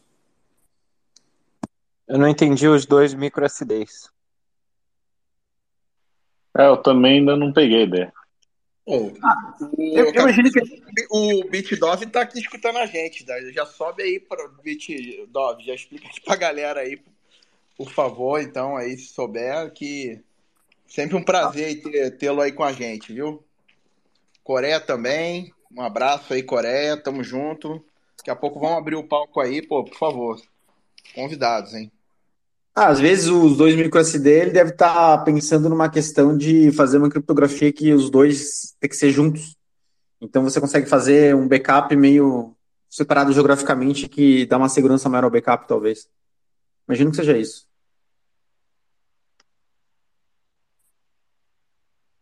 Isso aí, então vamos para a pauta hoje? Já a pauta é sobre como economizar dinheiro. Porque esse é um negócio, cara, que eu era muito, mas muito mão de vaca quando era mais novo.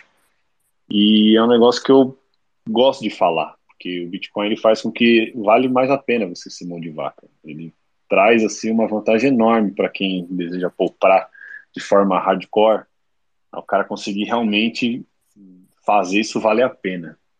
Então eu não sei vocês assim, mas eu quando eu comecei, é, logo quando eu comecei a trabalhar, eu já Primeira coisa que eu fiz, até conversei sobre isso no podcast que eu fiz com o João Grilo.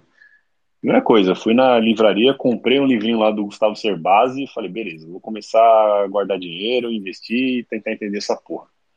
E aí, né, obviamente que, é, apesar de eu ser mão de vaca, foram várias vezes que eu perdi dinheiro, porque tentava colocar dinheiro numa ação, perdia.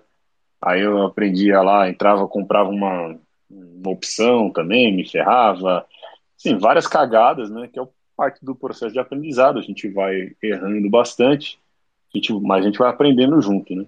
E então, assim, nesse período, cara, eu passei boa parte dos primeiros anos da minha vida, quando eu comecei a trabalhar, basicamente é, economizando demais, assim, do tipo, tentar poupar pelo menos metade do salário no começo. Era um negócio absurdo assim, que eu fazia.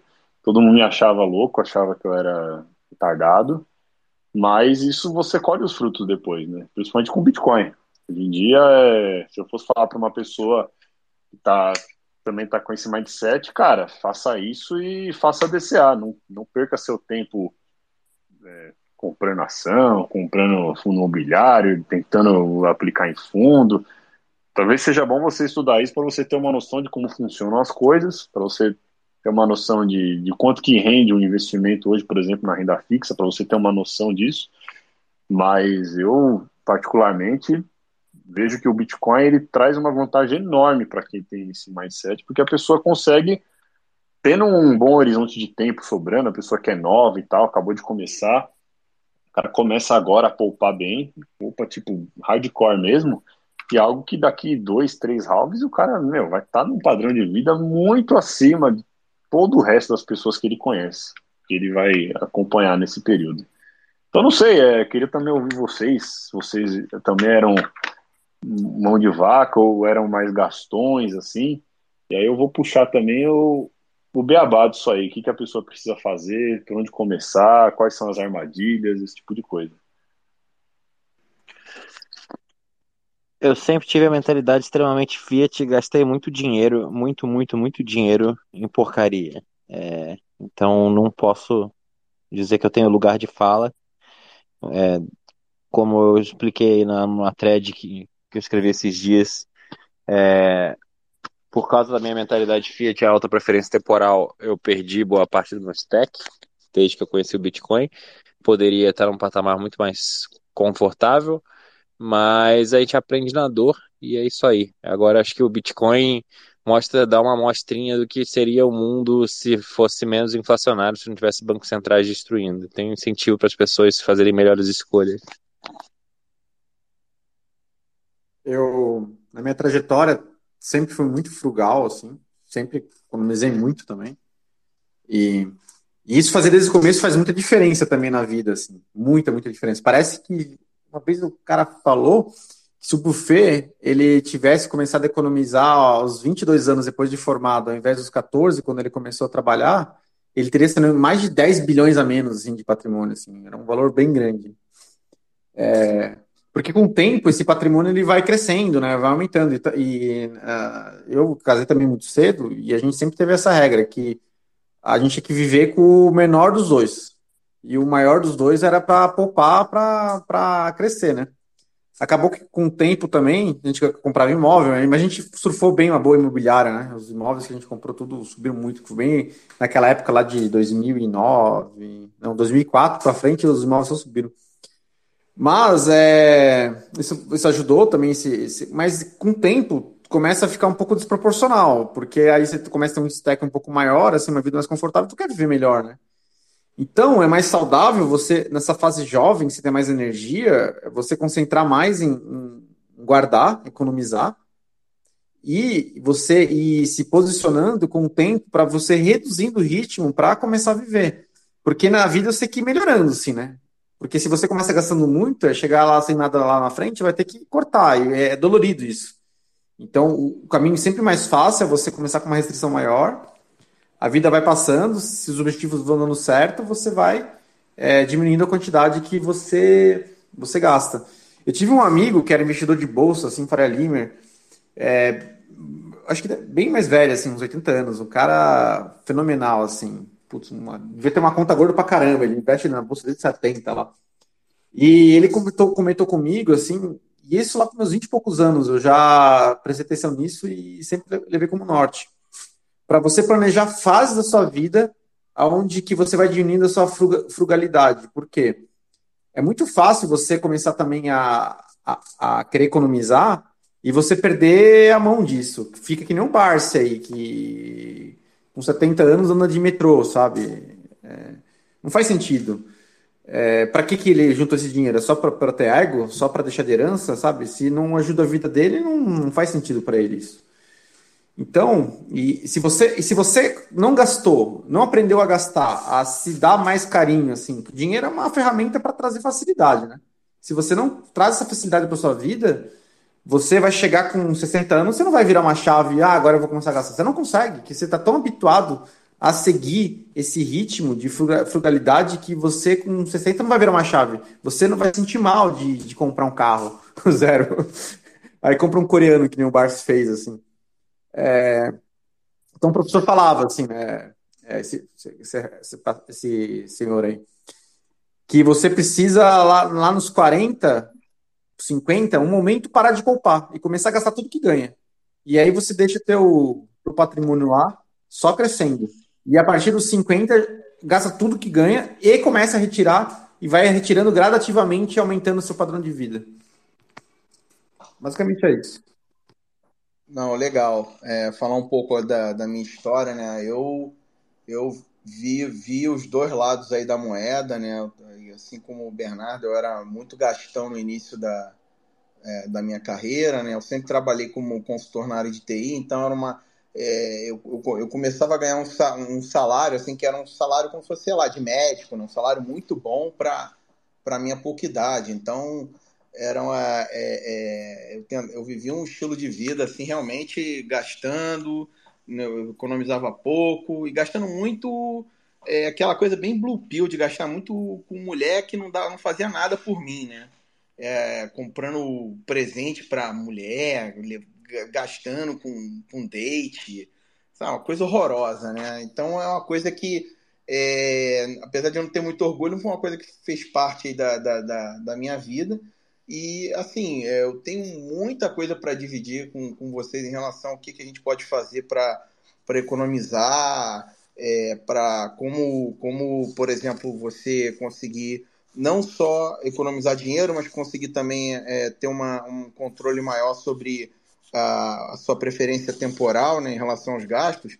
Mas o que eu vou sugerir, talvez, aqui para o grupo, para a gente falar de no futuro intancáveis e falar de minimalismo, né? Que eu acho que foi um, é um hack aí que ajuda muito em relação a esse tema. Né? Então, isso aí é uma pauta depois que eu vou levar para frente. Mas, é, enfim, um, um, tendo vivido os dois lados da moeda, uma coisa que, é, que, que o Bitcoin é, me ensinou foi a parar de, de viver dentro, da, dentro dessa bolha consumista, né? Porque, inclusive, tem a expressão em inglês que você fala keeping up with the Jonases, né?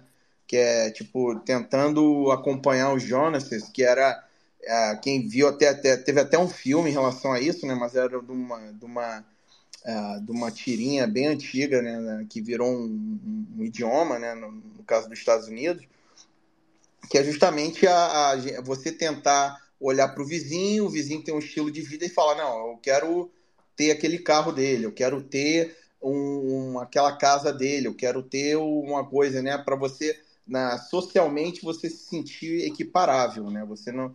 É, existe essa coisa de, de, principalmente em sociedade no interior do Brasil, em São Paulo, né? Eu vejo, vivi muito isso em Campinas, lá onde eu vivia, que você, por exemplo, você mora num tal lugar, você tem um tal carro, aí o fulano de tal já não anda com você porque você não, não é ali da, da, da do grupinho, né?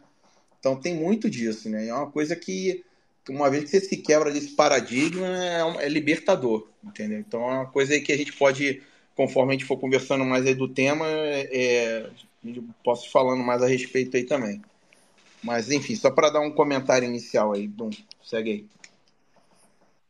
Viu, Marrata? Tem uma frase de efeito que eu vivo falando que tem tudo a ver com o que você falou, que é o verdadeiro rico não é o que muito tem, é o que pouco precisa para viver.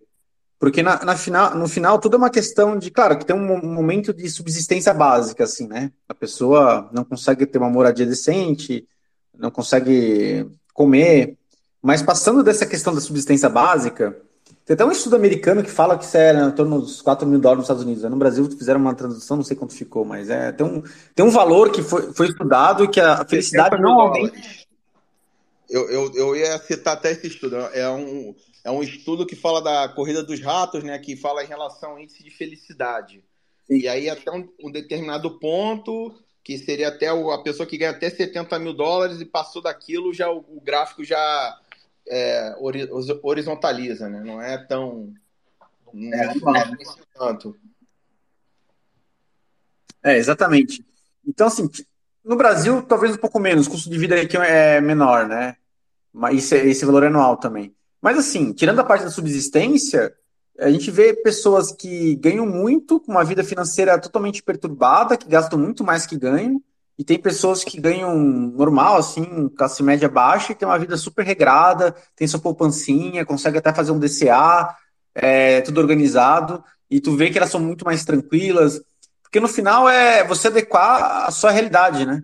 É, e é isso, porque e, e, se livrar dos desejos também, porque no final é tudo uma sociedade de consumo, você fica tendo desejos, desejos, desejos, e esse desejo te consome. E uma coisa que o pessoal não percebe, isso no mundo da vela, o pessoal fala um pouco assim, né? O, que quando você tem é, objetos no mundo Fiat, você tem Jeep, você tem moto, você tem casa de praia, é, isso é tido como ideal de riqueza, né? Só que no final a pessoa não percebe que essas coisas que você tem, na verdade, elas acabam te tendo. Porque tudo dá trabalho. Você precisa gastar muita energia e até recurso financeiro para manter tudo, todo esse, esse ativo. E um livro muito legal que quem não leu é obrigado a ler, assim, que fala disso, é o Pai Rico, Pai Pobre, o clássico, né? Que ele mostra bem a separação de mentalidade é, de, de, de, que, é um ativo de verdade. Que o verdadeiro ativo a gente sabe que é o Bitcoin, que é o, que, que é o melhor ativo de bem monetário que a humanidade jamais conheceu. É, e o resto, os ativos fiat, na verdade, é um pouco gasto, né? É, só tem que ignorar aquela parte do, do pai rico, pai pobre que ele fala para investir em bolsa, porque hoje já é perda fixa, né? É perda variável, quer dizer. Mas é isso aí. Não, legal. Já, eu queria só, assim, eu acho que complementar, acho que se fosse, assim, para dar uma primeira, primeira dica, assim, de, de finança e tal, você tem que ter, não dá para você não, não procurar conhecer é, educação financeira básica. Você saber um mínimo de o que, que é fluxo de caixa, ativo, passivo, entendeu? Para você, primeira coisa, você tem que se situar onde você está na tua situação atual, porque se você não fizer isso, você não vai saber para onde ir, entendeu? Você não vai saber se você tem que ganhar mais, tem que economizar menos, entendeu? Fica o samba do crioulo doido. Então a pessoa tem que ter ali uma noçãozinha básica, saber, bom, esse aqui é o que eu ganho, isso aqui é o que eu gasto, isso aqui é o que no final do mês é o que sobra, isso aqui é o meu ativo, isso aqui é o meu passivo. Então, isso é independentemente de, de quem está começando a carreira, de quem é milionário já, né? Enfim, isso aí é a primeira coisa que, que a gente tem que saber. E aí, depois disso, aí sim, a gente vai avaliar, avaliar aqui diversas estratégias aí para o que, que pode ser feito. Porra, perfeito, perfeito esse começo aí. Vocês mandaram muito bem. O Jaraguá, principalmente, porque acho que eu tenho um pensamento muito parecido com o dele. Então, tudo que ele falou, eu reforço aqui. Maravilhoso. E, cara, isso é bem interessante. É, quando eu, eu tava no mundinho mais Fiat, é, eu gostava de fazer apresentações sobre finanças para tentar é, mostrar para o pessoal que trabalhava comigo e tal, porque tinha muita gente que não tinha noção nenhuma mesmo. E então fazia um PowerPoint lá, tentava mostrar assim, né, tipo, como começar, quais são as opções de investimento que tem, tentava dar uma pequena, não vou nem falar red pill, né, mas tipo assim, instigar a curiosidade, tentar inclusive recomendar livro como Pai Rico, Pai Pobre, mas uma coisa que, que eu percebia que o pessoal não fazia, que para mim é essencial, acho que é o passo número zero de qualquer pessoa, não importa qual objetivo, assim, nem, nem que seja para você fazer, sei lá, uma viagem, se você não é uma pessoa muito ligada em dinheiro. Mas as pessoas não fazem, cara, é basicamente um orçamento doméstico, que para mim é, é o passo número zero. Antes de começar a pensar em poupar, antes de começar a fazer DCA, qualquer coisa que você for fazer, cara, você tem que sentar o cu numa cadeira e montar, nem que seja um Excel vagabundo. Eu, particularmente, eu, eu uso um programinha, o Windows velho lá, que eu estou usando há, há, séculos, assim, o mesmo programa. Ele cria uma base, se chama Personal Finances, quem quiser dar um Google. Eu acho que tem para Android também hoje em dia. Mas eu, eu gosto de fazer isso de uma maneira reservada, porque esse programinha, ele cria uma base de dados, você coloca uma senha nele. Eu não uso nada dessas merda que tem na nuvem, porque eu não confio em colocar meu e-mail lá e começar a colocar lá o quanto que eu ganho, o que, que eu tenho. Porra, pelo amor de Deus, né? Vou colocar esses dados num, numa base de qualquer que eu não conheço quem que tá do outro lado, alguém vai lá, faz uma query, filtra lá e descobre quem sou eu. Não. Isso aí para mim tem que ser algo privado. Mas assim, as pessoas não sabem fazer isso. E, e acho que para mim é o passo zero. Eu achava até bem irônico, né? Eu tentava trazer isso assim para as pessoas e que, porra, velho, peraí, então você está querendo me dizer que você tá aqui ralando, né, trabalhando, gastando 12 horas do seu dia no trabalho é, para ganhar uma grana, né? Porque no final o objetivo é ganhar dinheiro. E você não, não tem paciência, você não, não, não tem interesse em lidar com esse dinheiro. Tipo assim, acho que é a coisa mais macaca que tem, né? Porra, você tá lá, você tá dedicando sua vida, gastando seu tempo diário, que você poderia estar tá fazendo algo que você goste mais, e em vez de você pelo menos pegar um pedacinho daquele tempo e falar, tá, deixa eu aprender a lidar com o dinheiro, deixa eu ver assim, quais são as estratégias para que daqui a 20 anos eu esteja num lugar melhor do que eu estou hoje. O básico. É o básico, né? De qualquer pessoa. Mas nem isso o brasileiro tem o costume de fazer. Então eu falo assim, o passo zero, cara. Primeira coisa, faz a porra do orçamento. Tipo assim, usa um programinha, começa a lançar lá as contas que você tem, os gastos que você tem por mês, o quanto que entra, beleza, sobra tanto. Então isso aqui é um objetivo. Ganho 5 mil, gasto 4 mil, vou juntar mil. Beleza. Esse é o, é o, é o passo zero. Começou aí. Aí qual é o outro passo que eu recomendo para as pessoas? Cara, a partir daí, você tem que ter um colchão de segurança. O que é o um colchão de segurança? É uma grana que você vai ter para acessar na hora que der merda. Então, tipo assim, aquilo que você vai dormir tranquilo, sabendo que deu merda, aconteceu alguma coisa, morreu alguém, alguém ficou doente, bateu o carro, pegou fogo, qualquer porra. Tu tem uma grana lá de reserva. Essa grana vai de cada um. É uma grana que, assim, eu acho legal ser uma grana que seja pelo menos três meses dos gastos que você tem.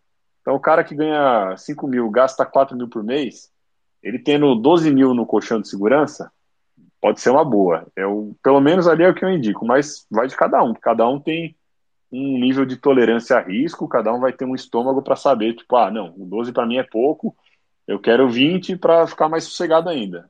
Beleza essa grana do colchão é algo que você tem que estar estável e de fácil acesso. Então não é algo que você vai colocar num, na porra do investimento que vai ficar trancado seis meses, um ano, dois anos. Tem que ser assim, o básico mesmo, é poupança, CDBzinho ali de, de fintech que paga 100% de CDI, que o, o objetivo não é render. O objetivo é ter a grana ali, como se fosse o colchão mesmo, beleza? Aí, a partir daí, o cara deveria começar a realmente, agora vou, vou realmente poupar. É a partir dali que você vai começar a poupar, que aí sim eu indico que o cara comece a fazer o DCA. Se você não está afim de ficar gastando horas e horas e horas e horas querendo estudar mercado acionário, vendo onde está bom para comprar, que título, título americano, título brasileiro, é, CDB, fundo imobiliário, todas essas merdas aí, eu recomendo que o cara vá direto já para o DCA e comece por aí. Então, assim, é, é, isso que eu indico hoje. Antes eu indicava para o cara estudar fundo imobiliário, CDB tudo mais. Eu falo, não, não, não perde tempo com isso faz o colchão, começa a controlar os gastos, não seja macaco como todo brasileiro é. Pelo amor de Deus, fuja de todos os tipos de dívida. Acho que isso também é algo que não precisa nem, nem falar, né? Porque, porra, pelo amor de Deus. O cara que tá lá devendo cartão de crédito e tal, aí não tem nem salvação um cara desse, né? Porra, você não tá nem fazendo o, o básico do básico. É, tem que pelo menos aprender um pouquinho do juro composto, né? Pra você saber que você dever pro cartão de crédito é a pior dívida que você pode ter, cheque especial, essas coisas. E isso é muito simples, né? Mas é algo que, assim, é muito, mas muito difícil de ver brasileiro fazendo isso. E é justamente o que vocês falaram. Às vezes o cara é, é um puta de um cara que ganha bem, velho. Você não tá falando do, do, do, cara que é analfabeto financeiro, ou o cara que realmente é analfabeto. Você tá falando, às vezes, de diretor de, de empresa aqui, porra. Diretor de empresa que tá na bolsa. O cara ganha 50 mil por mês e gasta 60, gasta 70. Aí tem que ficar pedindo dinheiro emprestado pro, pro irmão dele que ganha 10 umas coisas que você vê que você fala, caralho, não é possível isso. Fala Mas aí. é que não é, não é tanto uma questão de educação financeira, também é, lógico, mas é muito mais a questão de preferência temporal. É, a galera vive numa mentalidade, tipo, o, primeiro que o cara vive lá com as inseguranças, com o ego frágil dele, e aí ele quer se provar através das coisas materiais, e isso reflete na preferência temporal dele. Ele quer constantemente, ele quer, tipo, ele virou, ganhou um aumento, ele virou um diretor, ele já vai financiar um Porsche, tá ligado? Porque ele quer parar com a porra do Porsche no bar da Faria Lima e pegar umas minas, porque agora é fodão, ele tem Porsche. É... Então essa mentalidade tem muito em grandes cidades, tipo Nova York, esses lugares, é, e no Brasil, principalmente São Paulo e Rio, tem muito isso também. Então, o brasileiro tem essa mania de viver endividado. Não tanto quanto o americano, mas a gente é muito endividado e, e, e reflete desde o cara pobre, que quando começa a ganhar dinheiro, seja porque, sei lá, virou fanqueiro, ou porque cresceu um pouco na, na carreira, é, os caras já começam na ostentação. Tem essa mentalidade da ostentação no Brasil pra caralho, muito mais do que na média dos outros países. Eu morei na Europa, é, e assim, é muito mais frugal lá do que aqui, principalmente no norte europeu. A galera tem muito mais dinheiro, mas é tipo, todo mundo vive meio, que no mesmo padrão. E o brasileiro, infelizmente, tem essa mentalidade de ostentação pesada. Não, perfeito. Né? Isso aí, inclusive, foi o que eu falei no início aqui do, do, do, do meu comentário, né? A minha própria experiência pessoal. E assim, gente, é, eu falo isso sem vergonha, né? Faz parte do meu passado. É, sabe? É, isso aí é, não é só questão de da pessoa ser gastona, mas é o reforçando o que o Bernardo falou, preferência temporal, é, até o gatilho emocional, querer compensar né, é, alguma coisa é, através de compras, né? Aquela coisa de não, eu vou comprar isso aqui e aí eu vou ser feliz, né? Aquela, aquela visão bem blue pill do, do, do que é felicidade, né? é, atribuir felicidades a aquisições, né? Uma coisa, enfim, é, eu acho que isso aí, assim, a partir do momento que você tem um, um despertar e você está ciente de, de, dessa situação, é um, é um bom primeiro passo também, né? Acho que tudo que a gente está falando aqui é bem início do, da, da, da caminhada. Não, perfeito, perfeito. Preferência temporal, justamente porque na minha trajetória, é, principalmente na época da faculdade, quando o pessoal é mais novo, que é o, é o melhor momento que você pode investir. Mesmo que você, todo mundo tem uma desculpa, né, cara? Todo mundo tem uma desculpa para falar, não, ah, eu não consigo economizar porque eu ganho mal. Não, ainda estou ganhando pouco. Quando eu estiver ganhando melhor, eu vou economizar. Só que justamente ao contrário. Quando você está no começo da sua vida, que você não tem despesa, que você está morando com a sua mãe, com seu pai, puta, é mil vezes mais fácil de economizar dinheiro. Aí você acha que, porra, legal, daqui a cinco anos eu vou estar ganhando muito mais. Só que daqui a cinco anos, provavelmente você pode ser que você já esteja é, prestes a casar, pode ser que você já talvez já tenha até um filho. Tipo assim, os gastos vão subindo na sua vida. E se você vai deixando para depois, nunca chega a hora que você fala: não, agora tá tudo bem, estou ganhando muito bem, estou com pouquíssimas despesas, vou começar a poupar. Então, essa questão também de tipo, é, tenta se livrar da desculpa que você tem no momento. Todo mundo tem. Todo mundo tem alguma coisa que pode falar: não, eu não consigo poupar agora porque X, por causa de tal coisa. Beleza. Isso aí é algo que só está te limitando, porque quem quer consegue. Você pode dar um jeito, nem que seja pouquinho e tal, mas pequeno sacrifício que você for fazendo, isso aí vai acabar, tipo, realmente te ajudando a, a chegar lá na frente muito melhor. E aí entra nessa questão também da ostentação, do cara que fica, porra, não, eu não posso ficar para trás. Meu colega aqui de, da faculdade comprou um carro muito melhor que o meu. Ah, não, o cara ali tá andando com roupa de marca. O cara chega no escritório com uma puta de uma roupa de marca. Ah, então, isso também, cara. Eu, eu era assim, ó. Uma das coisas que me ajudou muito a poupar. Eu fiquei muito tempo sem carro. E na hora que eu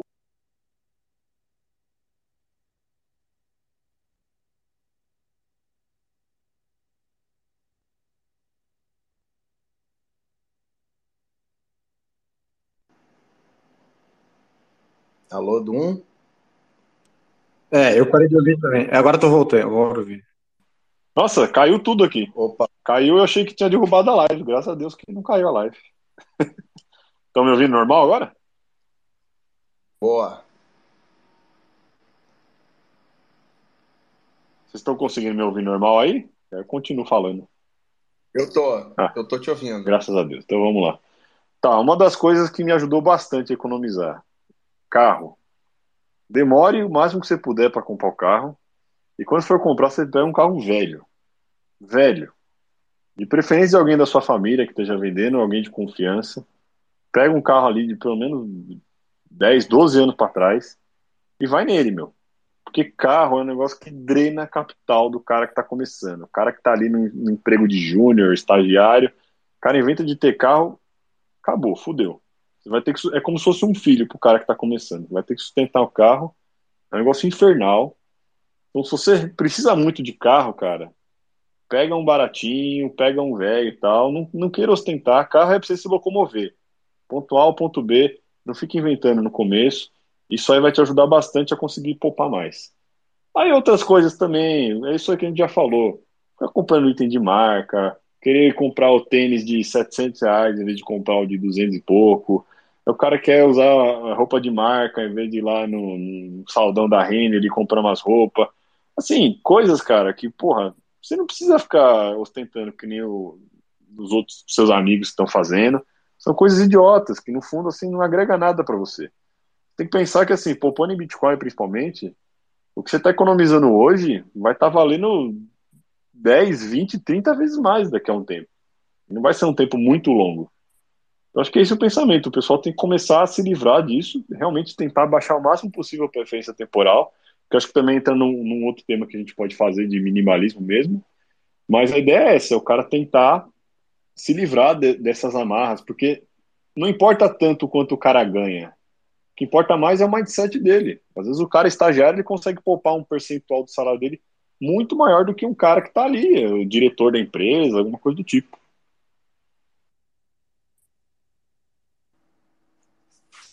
Não, perfeito. Eu acho que aí, é, é, é, tentando amarrar tudo que a gente comentou aqui a, até agora, né?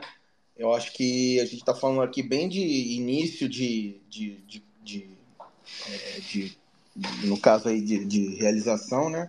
Que é justamente você primeiro, é, primeiro você saber onde você está, né? Saber quanto você ganha, quanto você gasta, ter essa, esse orçamento básico, você saber fazer isso aí e o segundo é você identificar toda essa, essa tua situação social, saber onde você, se você está tendo compra compulsória, se você está tendo uma preferência temporal muito, muito alta, né, e, e, e, poder enxergar isso aí e tentar se desvencilhar da, dessa, dessas compras, né?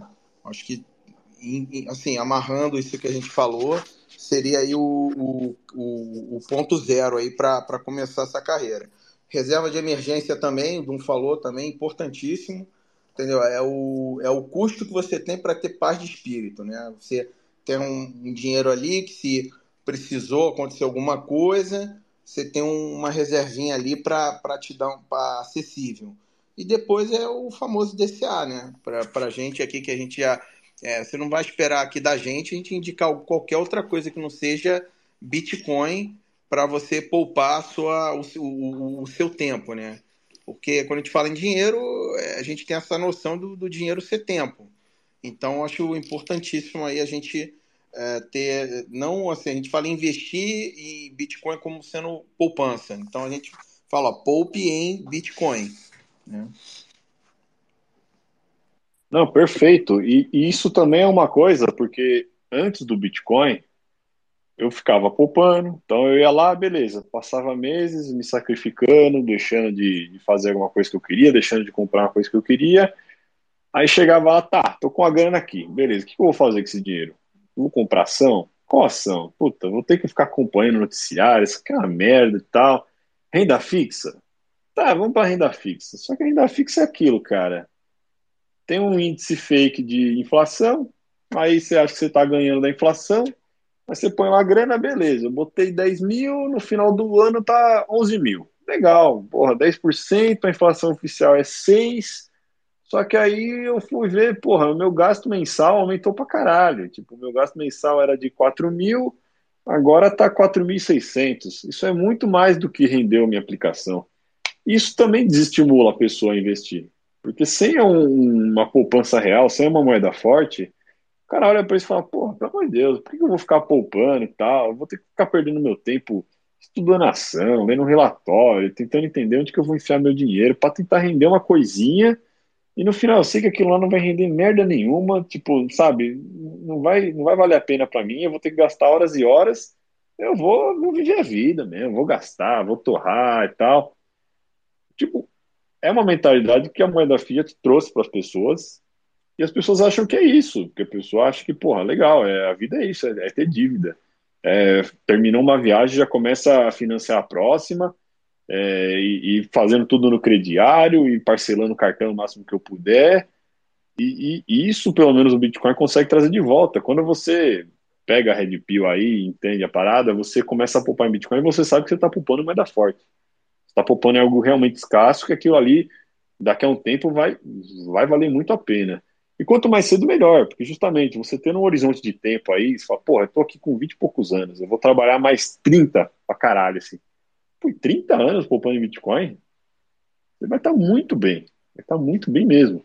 A gente não sabe o dia de amanhã, mas assim, o Bitcoin tá aí, tá sólido, é, a gente tem uma, né, por, por sermos maximalistas, a gente tem uma, uma crença muito grande de que o negócio vai dar certo, e é uma aposta muito, muito boa para quem está poupando. Eu acho que é um, não tem nada melhor do que isso mesmo hoje. Cara, tem um gancho aí também que eu queria falar rapidinho, tá? Que é justamente é, é essa percepção pessoal em relação ao futuro, né? Porque muita gente tem preferência temporal alta porque elas não veem um, um, esperança no futuro, aí não querem ter filhos, entendeu? Porque não acreditam que o, o, mundo tá, tá em direção a um futuro malthusiano, é, sabe, segue essa, essa, essa, essa, essa perspectiva e as pessoas falam, não, eu vou viver o presente, né, é, YOLO, né, tipo, vou viver a vida e tal, e isso é uma coisa que o Bitcoin traz de volta, né, ele dá esse, essa, essa esperança no futuro, de você, olha, aqui você, você aqui tem uma moeda forte, que você vai conseguir poupar, que você vai conseguir é, aqui ter uma, uma, uma dar uma, um futuro para sua família, ou você poder depois ter, é, ter um futuro que de, você não vai ter um governo que vai diluir isso aqui de você tal. Então, acho que esse, esse ponto também é, é importante de mencionar, né? Porque muita gente, é, é muita gente não conseguia enxergar até então uma, um, uma forma de poupar dinheiro com, dado o mundo palhaço que a gente vê hoje aí. Deixa eu dar meus dois centos aqui do outro lado da moeda de quem fez tudo errado na vida e, e chegou, ficou para trás. É, porque assim, eu vim de uma família que meu avô, quando o pai da minha mãe, ele era cirurgião, ginecologista, cirurgião obstetra no Rio de Janeiro e um dos melhores na época, nos anos 70, e não tinha seguro de saúde, então ele ganhava muito, muito, muito dinheiro, assim, nível jogador de futebol. É, quando minha mãe fez 18 anos, ela ganhou dois carros e uma carteira de motorista de presente de aniversário, para vocês terem uma noção. Assim. É, então era high society, ela foi acostumada, mimada, sem limites algum, é, tipo, ser high society, e depois de um tempo, é, lá na família, teve vários casos, ele teve várias amantes e tal, e foram drenando o dinheiro dele, eventualmente ele casou com uma amante, separou da minha avó, e a mulher roubou todo o dinheiro dele. Então, assim, a família foi de muito milionária à classe média, e ninguém com nenhum tipo de educação financeira, todo mundo sempre gastando. A minha mãe é, sempre gastava todo o dinheiro dela, mais alguma coisa. Ela era psicanalista, então ela não tinha muito é, limite assim. Com um salário normal de classe média, mas comprava bolsas da Louis Vuitton, comprava lençol da Ralph Lauren e nunca tinha dinheiro, não sabia por quê. Eu fui criado nesse meio e, e até 1994 ainda tinha hiperinflação, então era uma foda de todos os lados. Assim, o Brasil fui criado e alfabetizado e, e, surgi nesse meio de nenhuma, nenhum tipo de educação financeira. E aí, quando eu comecei a trabalhar no mercado financeiro, eu estava também no meio da galera meio da ostentação. Então, eu gastava muito dinheiro com besteira, com balada, com bebida, com viagem, uma porrada de porcaria. E acho que quando eu conheci o Bitcoin em 2017 foi um momento de virada, assim, que eu comecei a entender e assimilar as coisas, mas essa mentalidade Fiat, essa alta preferência temporal ficou impregnada na minha cabeça por um bom tempo. Acho que levou uns dois, três anos aí para eu realmente cair a ficha e ver a quantidade de cagada a quantidade de dinheiro que eu deixei pelo caminho. E o aprendizado é sempre uma porrada. Então, se você está ouvindo aí, tem 20, 25 anos, alguma coisa assim, está começando sua carreira, Cara, o conselho que eu tenho para você é não siga os mesmos passos do Bernardo, do Didi, porque é, para se recuperar depois, quando você tá casado, quando você vai ter filho, principalmente, é uma foda, é muito, muito complicado. E outro conselho que eu daria pra galera é ganhe em dólar, se você vive no Bostil, porque a sua vida vai ficar exponencialmente mais fácil, mesmo que você não tenha Bitcoin. Agora, se você ganhar em dólar, seu salário vai aumentar só porque o Lula vai estar aqui destruindo a moeda real, você pode comprar um DCA exponencialmente em crescimento, então vai ser muito, muito fácil. Em três halvings você está milionário. Só para finalizar, é, quando falou também de não fazer dívida, tem uma questão muito importante que muitos aqui já sofreram com isso, e eu também, inclusive, teria muito, muito, muito mais do que hoje, porque fui liquidado naquela quinta-feira, 12 de março de 2020. Mas é você fazer o DCA e não querer alavancar isso. Porque a gente tem certeza que o Bitcoin, pelos incentivos para frente, vai melhorar. Só que quando você se alavanca, você está com a dependência da trajetória. A gente não sabe se a trajetória vai ter uma queda repentina que depois recupera. O Bitcoin faz isso várias vezes. E nessa queda repentina e recupera, que nem aconteceu em março de 2020, é, meu saldo lá foi a zero porque eu sou gênio, eu sei que vai subir, então eu vou me alavancar para crescer mais. No final eu perdi tudo, praticamente tudo, assim, lá na época. Então, assim, não façam dívida nem com o DCA. E uma coisa muito boa que o Bitcoin me trouxe, mas isso não, não é somente o Bitcoin, foi estudar o Bitcoin, é, ir a fundo na toca do coelho, ler os livros de Bitcoin, ler o padrão Bitcoin, é, estudar muito, ver podcast, ir fundo. Quando você entende que Bitcoin ele é mais seguro que uma carteira diversificada, porque ele é ativo em si mesmo, ele é ele respeita os direitos de propriedade, coisa que o mundo fit não respeita. Não tem esse monte de fraude que tem no mundo fit também. Toda essa problemática de bondes e dívida impagável que está tá aparecendo. Quando você entende que Bitcoin é mais seguro e mesmo assim aquela carteira fit não vai performar que nem o Bitcoin, aí, aí só de você não ter que ficar uma hora por dia estudando balancete de empresa e falando em grupo lá da minha clientinha, ah, qual empresa de compra? Vou vender, ah, balancete foi. Cara, isso como tanto tempo da minha vida, uma hora por dia eu acho que ia, só de analisar o que, que eu fazia, como que estava meu, meu portfólio e aonde que eu alocava. E depois que você entende o Bitcoin vai para o DCA, cara, uma paz de vida. Porque aí você poupa. Você não tem que se preocupar com nada. Se preocupa só com o seu trabalho, com a sua família, com os seus exercícios, com a vida saudável. É, então, inclusive, tem um pessoal que está começando na toca do Bitcoin, não entende porque o bitcoinheiro se preocupa com, é, com alimentação, com exercício, com família, com religião. É porque isso, porque essa parte de poupar é tão simples que agora o que, que eu vou fazer para ter uma vida melhor, ser soberano em outros aspectos, né? Então, isso foi muito, muito transformador, assim, uma paz espírita não ter que mais olhar isso.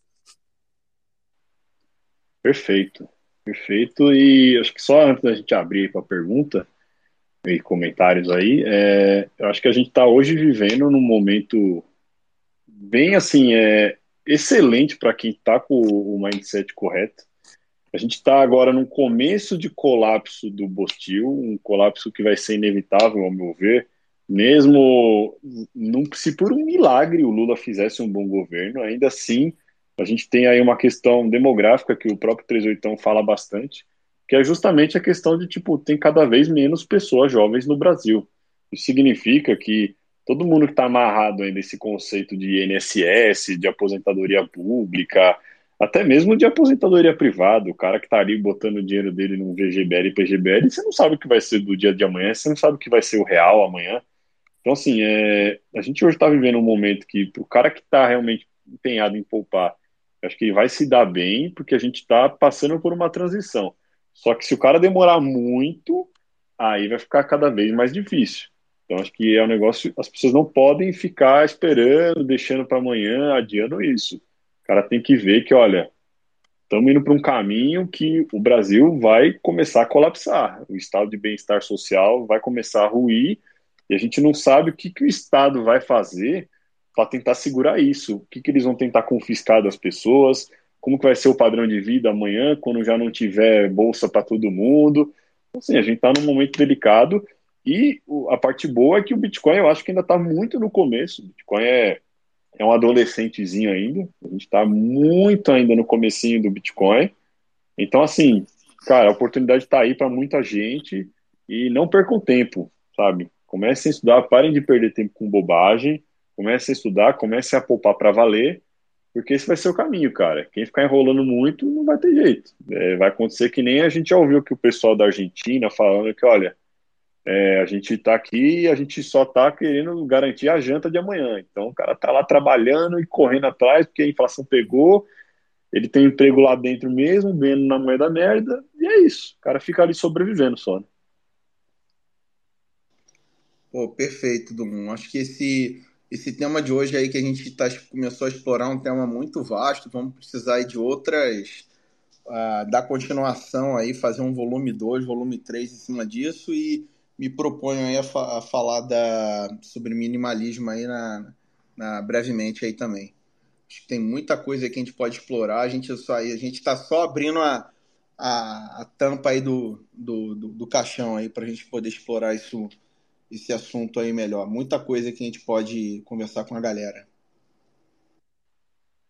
Perfeito. Isso aí, é. Esse assunto, putz, vai render. Já é quase 10 horas e a gente nem abriu ainda para o pessoal poder participar. Mas vamos sim, vamos continuar. A gente faz um so, só sobre minimalismo depois, até para tentar trazer aí mais ideias, mais dicas, mais mindset. E é isso aí, pessoal. E o papo hoje era esse. Quem quiser aí, a gente vai abrir o microfone agora. A gente já está aí no limite do tempo, então acho que a gente vai até umas 10 e 10, 10 e 15 aí, para não, não, estourar muito tempo do, do, podcast. Quem quiser aí pedir a palavra, quiser dar dica do que fazer ou do que não fazer, né? Quem já teve aí experiências ruins também, é, terapia de grupo tá aberta aí. Então, bora. Quem quiser falar, pode pedir aí. E vamos tentar trazer esse tema aí mais vezes, porque eu acho que é um tema que realmente dá para dá para a gente ir expandindo depois.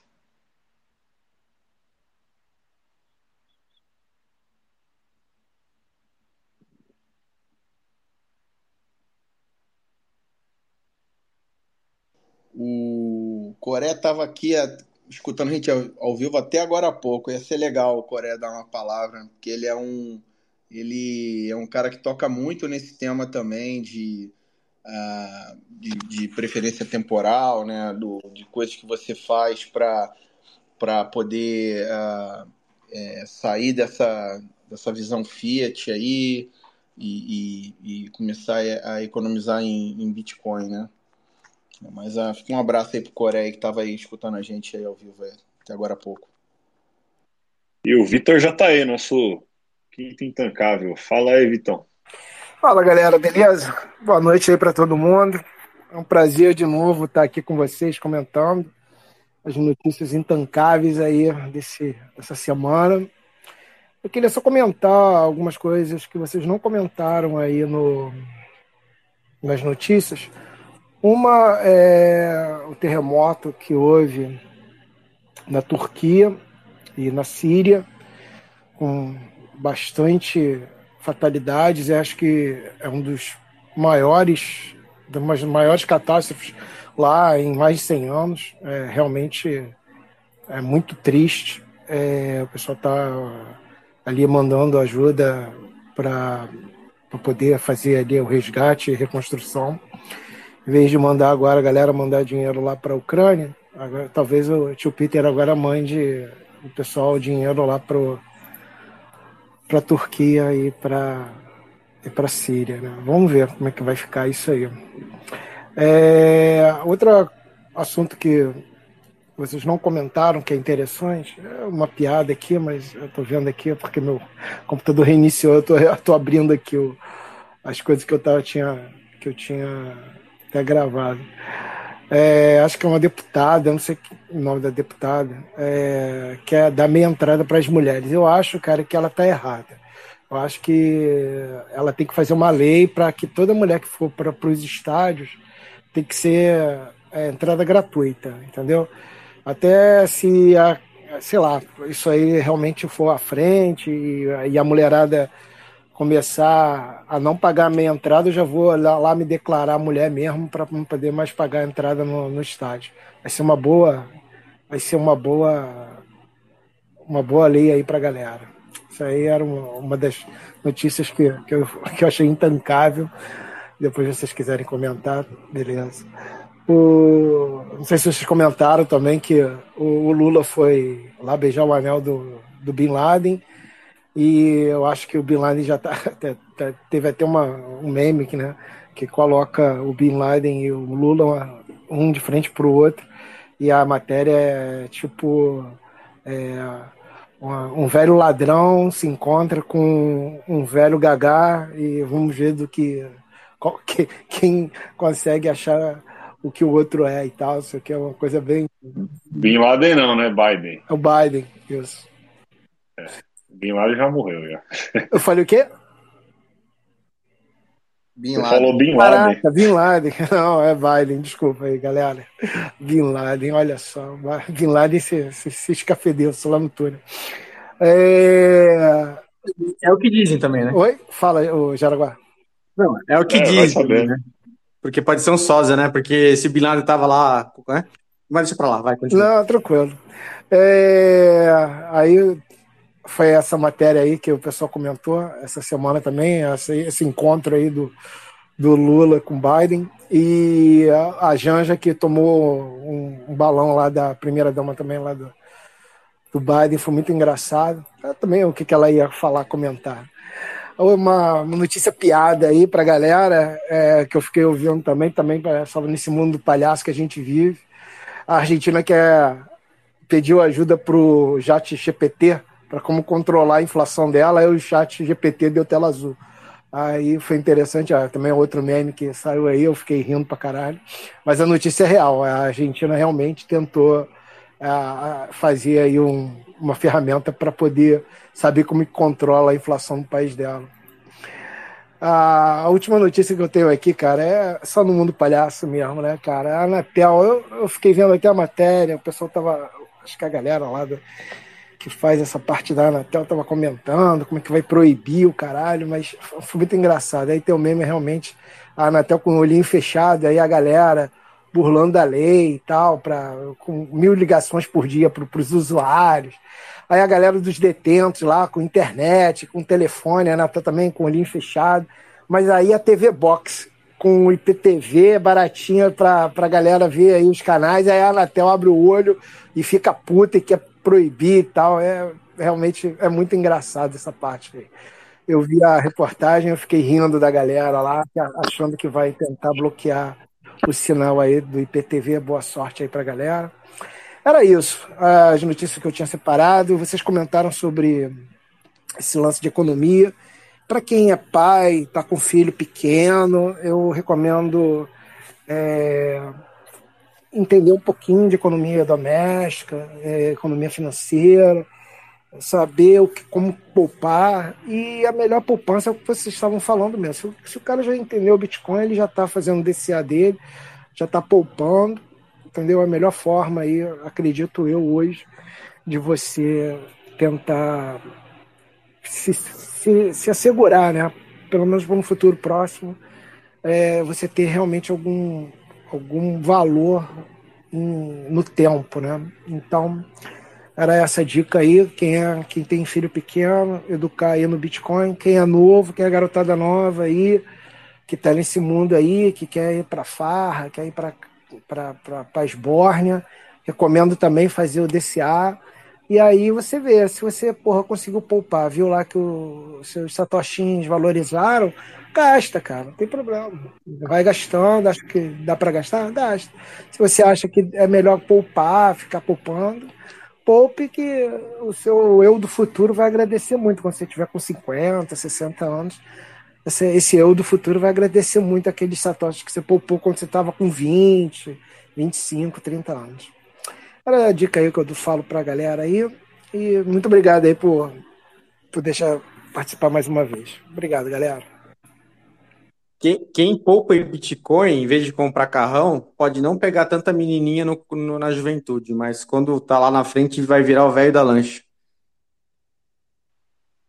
Exatamente, é, essa é a parte boa. O cara tem que ter noção de que assim, ele vai se sacrificar no começo, mas lá na frente, cara, o fruto que ele vai colher, ele vai ter ali uma, na fase dos 30, dos 40 dele, ele vai ter ali uma, uma fase onde ele vai estar tá super bem, a vida dele vai estar tá bem encaminhada, tranquila, podendo curtir os filhos, podendo viajar, podendo trabalhar menos. Ele vai olhar para o lado e vai ver toda a galerinha que trabalhava com ele lá, na época dos 20 anos, ficava ostentando. Cara cheio de dívida, tudo fodido, a mulher brava, querendo trocar o marido e tal, os filhos que odeia ele porque ele não participa. É isso que tem que pensar tem que pensar no futuro, tem que pensar em, em criar uma, uma estrutura sólida para você poder aproveitar bem a sua vida lá na frente. Óbvio, né? Não fica sacrificando tudo, tudo, tudo, tudo. Mas, sabe, de certa forma, você tem que sim começar a sacrificar mais, porque sem sacrifício, sem suor, sem sangue, você não vai conseguir as coisas, cara. Não tem jeito.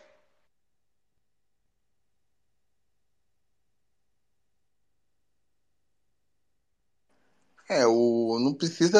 É, eu acho que aí, só para complementar o, o, que o Jaraguá falou, o lance não é nem ser velho da lancha, né? Acho que é você se ver como um, patriarca, um chefe de família, que você escolheu uma mulher valorosa, que vai ser a matriarca também da, da sua família, ter uma família numerosa, né? Podendo passar a, os seus genes adiante, né?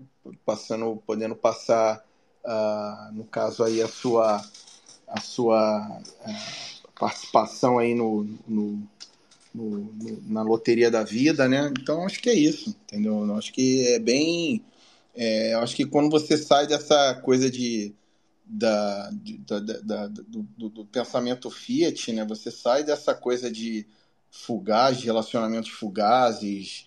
É, é realmente é, é, um, é, um, é uma toca do coelho que não tem como explicar, cara, que quando você mexe esse, esse, é, é, essa questão da preferência temporal na sua vida, você realmente é uma mudança que, que vem de dentro para fora, né? Você muda realmente muita coisa em relação à sua percepção a, ao, ao mundo, os para, o paradigma que você vive em relação ao mundo. E tudo bem, você muitas vezes não vai se encaixar na, no mundo. Né? Muita, muitos de nós nos sentimos que assim, a gente não se encaixa no, no é, na maioria. E, e tá tudo bem. É, a gente realmente não, não é feito para se encaixar na maioria. A gente pensa diferente. É, então, gente tem um cara chamado Krishnamurti, que era dos anos 60, 70, acho, era, antes, na época dos hippies, ele era meio que um guru das celebridades, enfim, mas não era uma parada meio tosca, era bem legal os ensinamentos dele e tem uma frase, um quote dele que eu gosto muito, que é. Bom, vou traduzir aqui meio assassinando, mas é. Não é métrica nenhuma de saúde você tá bem ajustado a uma sociedade extremamente doente, profundamente doente, alguma coisa do tipo. Então, se você está se enquadrando muito bem no círculo dos seus amigos de infância, muito provavelmente porque você ou você é um outlier de ter dado ganho na loteria e nasceu num, num círculo exclusivamente de pessoas diferentes, que são super evoluídas, ou o mais provável é que você é medíocre como a enorme maioria das pessoas. Então você tem que se reavaliar e provavelmente vai ser quando você quebrar a cara em algum evento cataclísmico na sua vida que você vai entender e vai renascer e vai evoluir. E sair do outro lado uma nova pessoa, uma pessoa 2.0. Mas muito provavelmente isso vai custar as suas amizades de infância, é, porque assim, deixa de ter os mesmos valores, deixa de ter sentido aquelas amizades, aquelas é, relações corriqueiras. Então, é, acho que o Covid deixou isso muito escancarado também para a galera que está aqui. Muito provavelmente todo mundo mais red pilado e entendeu que o amiguinho do colégio que tá a vida inteira trocando ideia, que sai para almoçar, que trabalha na mesma indústria, é, o cara não hesitaria dois minutos em te denunciar para Gestapo e te mandar pro Gulag se ele se beneficiar. Então acho que pensem um pouco nisso. Não se ajustem. Se ajustar é ruim. Perfeito. Ah, isso aí. Não, tem, convidei aí dois, é, é dois, dois é, ouvintes aí para bater um papo com a gente. Primeiro é o. Bom, é o Demônio Ruim. Fala Belo aí. nome. Opa, boa noite, pessoal. Beleza? Beleza. Ah, curto bastante aí o, o trabalho de vocês aqui. É, eu, eu conheço o Bitcoin há um tempo já, mas é, agora que eu comecei a trabalhar e tal, eu tô é, começando a fazer meu DCA. E eu até cheguei a perguntar isso pro, pro Dungai antes, num, num tweet que ele tinha postado, que é uh, o que é que vocês acham melhor, né? Tipo, que eu tô tentando me decidir entre fazer, tipo, o DCA com P2P mesmo, sem KYC, né? Ou numa, numa plataforma com a BIPA, né? Que, no caso, os caras têm todos seus dados e reportam para a Receita, né? Porque tipo, se você for parar para pensar, tipo, futuramente, né? É, o que, que pode acontecer com, a, com essa galera que tem os bitcoins declarados ou não, né? Então, e aí, o que é que vocês acham? Tentando me decidir, na verdade. Primeiro? Eu acho que você deveria pensar por que não os dois. Talvez faz um mês aqui, um mês ali, ou faz a cada 15 dias, um em cada. Por quê? Por um lado, é bom você ter privacidade e o Lula e o Xandão não saberem exatamente quanto você tem e onde está. É, por outro lado, é bom você também ter algum patrimônio visível, porque, sei lá, você começa a juntar dinheiro, aí tem um super ciclo. O Bitcoin vai para 3 milhões de dólares nos próximos seis anos. Sei lá, estão números absurdos, mas enfim. É, você tá com dinheiro para comprar um iate, você quer viajar o mundo, você quer fazer o que você, sei lá, que você quiser fazer, é, porque você tem dinheiro de sobra para isso, mas você vai ter que simplesmente achar esse dinheiro, vai, você vai ter que declarar isso de alguma forma, e não vai ter origem. Então, é sempre um problema que você deveria ter em mente, enquanto que o Bitcoin declarado tem o risco da perseguição do Estado, mas à medida que você vai acumulando mais patrimônio, você pode se proteger disso de outras formas, fazendo a teoria das cinco bandeiras, tentando é, se blindar de alguma forma. E o dinheiro declarado você sempre pode entregar na Bryce Company, ou você pode perder no acidente de barco, ou o alienígena que chegou aí no, no Uruguai pode vir na tua casa e roubar. O que eu ia sugerir também, acho que foi na semana retrasada, nosso episódio da semana retrasada, a gente também trocou uma ideia boa sobre isso também. Depois dá uma escutada lá no Spotify, que a gente, a gente decorreu, é, a gente é, falamos bem sobre os prós e contras de cada, de, de cada, de cada modo. Tá? Só para ser um pouquinho mais, é, mais aí aprofundado. Pô, beleza, vou dar uma olhada lá depois. É, outra coisa que eu percebi também, que é meio esquisita, né? É que, é, por exemplo, os testes que eu fiz comprando com P2P, né, sem KYC, foi naquela é, Fuck the State Exchange, né? Que o, um pessoal brasileiro criou. E apesar de tudo ter corrido tipo, muito bem, é, eles, é, tipo, a, a, o método de pagamento é por Pix, né? E aí também já surge aquela coisa de tipo, caralho, tipo, tá, você tá comprando direto com o cara, é, a própria exchange ela não, ela não declara nada, né? Ela não tem a, esse registro em si de, de que quem pagou ou coisa do tipo, você vai direto com a pessoa que está vendendo, mas, né? Você está usando um, um, mini CBDC do, do estado, né? Então é, é aquela coisa. Mas bom, é. obrigado pelas dicas, pessoal. Isso é um problema mesmo, porque acaba que o Pix eh, se tornou aí o meio mais popular, mais rápido e mais barato né, de transferir. E essas corretoras descentralizadas é, acabam fazendo isso. Né? Então, pela BISC também, você vai ter o mesmo problema, apesar de que pela BISC você ainda consegue criar, por exemplo, é, uma conta para você comprar Bitcoin lá sem, sem criar isso e tal, mas você fala que você não vai usar Pix, você vai usar é, DOC, TED ou é, transferência só entre bancos. Então você tem lá uma conta no Inter, no C6, no Itaú, sei lá. Você pode configurar que a única forma que você vai usar é aquilo lá. Então é uma camada a mais que você pode ter se você quiser comprar usando a BISC. Então dá uma olhada aí na BISC e pode ser uma alternativa para você também. Pô, maravilha. Bom, né, aqui era só isso mesmo que eu tinha para falar e perguntar. É, mais uma vez, muito obrigado aí, pessoal, e boa noite. Valeu. E agora a gente já está bem no finalzinho aí, mas pode falar aí, bora, bora, 13%. Se puder aí, é só ser mais rápido aí, que a gente já vai encerrar já. Não, não beleza. Obrigado pela palavra aí. É, boa noite a todos.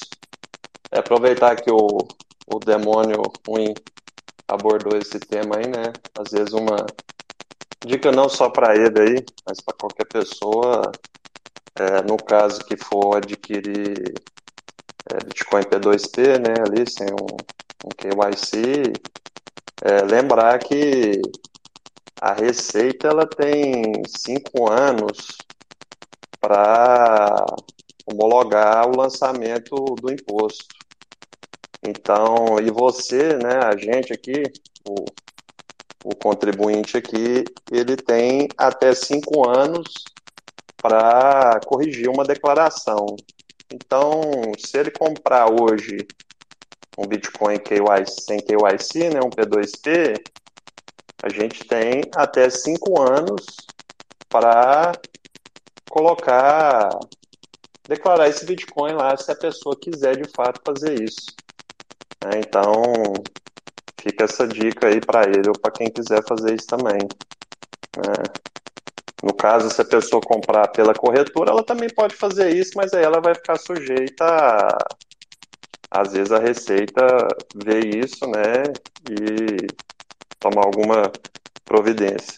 Em relação ao que ao assunto que você estava abordando aí, né, de preferência temporal, economizar e, e tudo mais, eu peguei só o finalzinho, eu, tipo assim, contar um, um relato, não meu, mas de uma pessoa que trabalhou comigo há muito tempo atrás.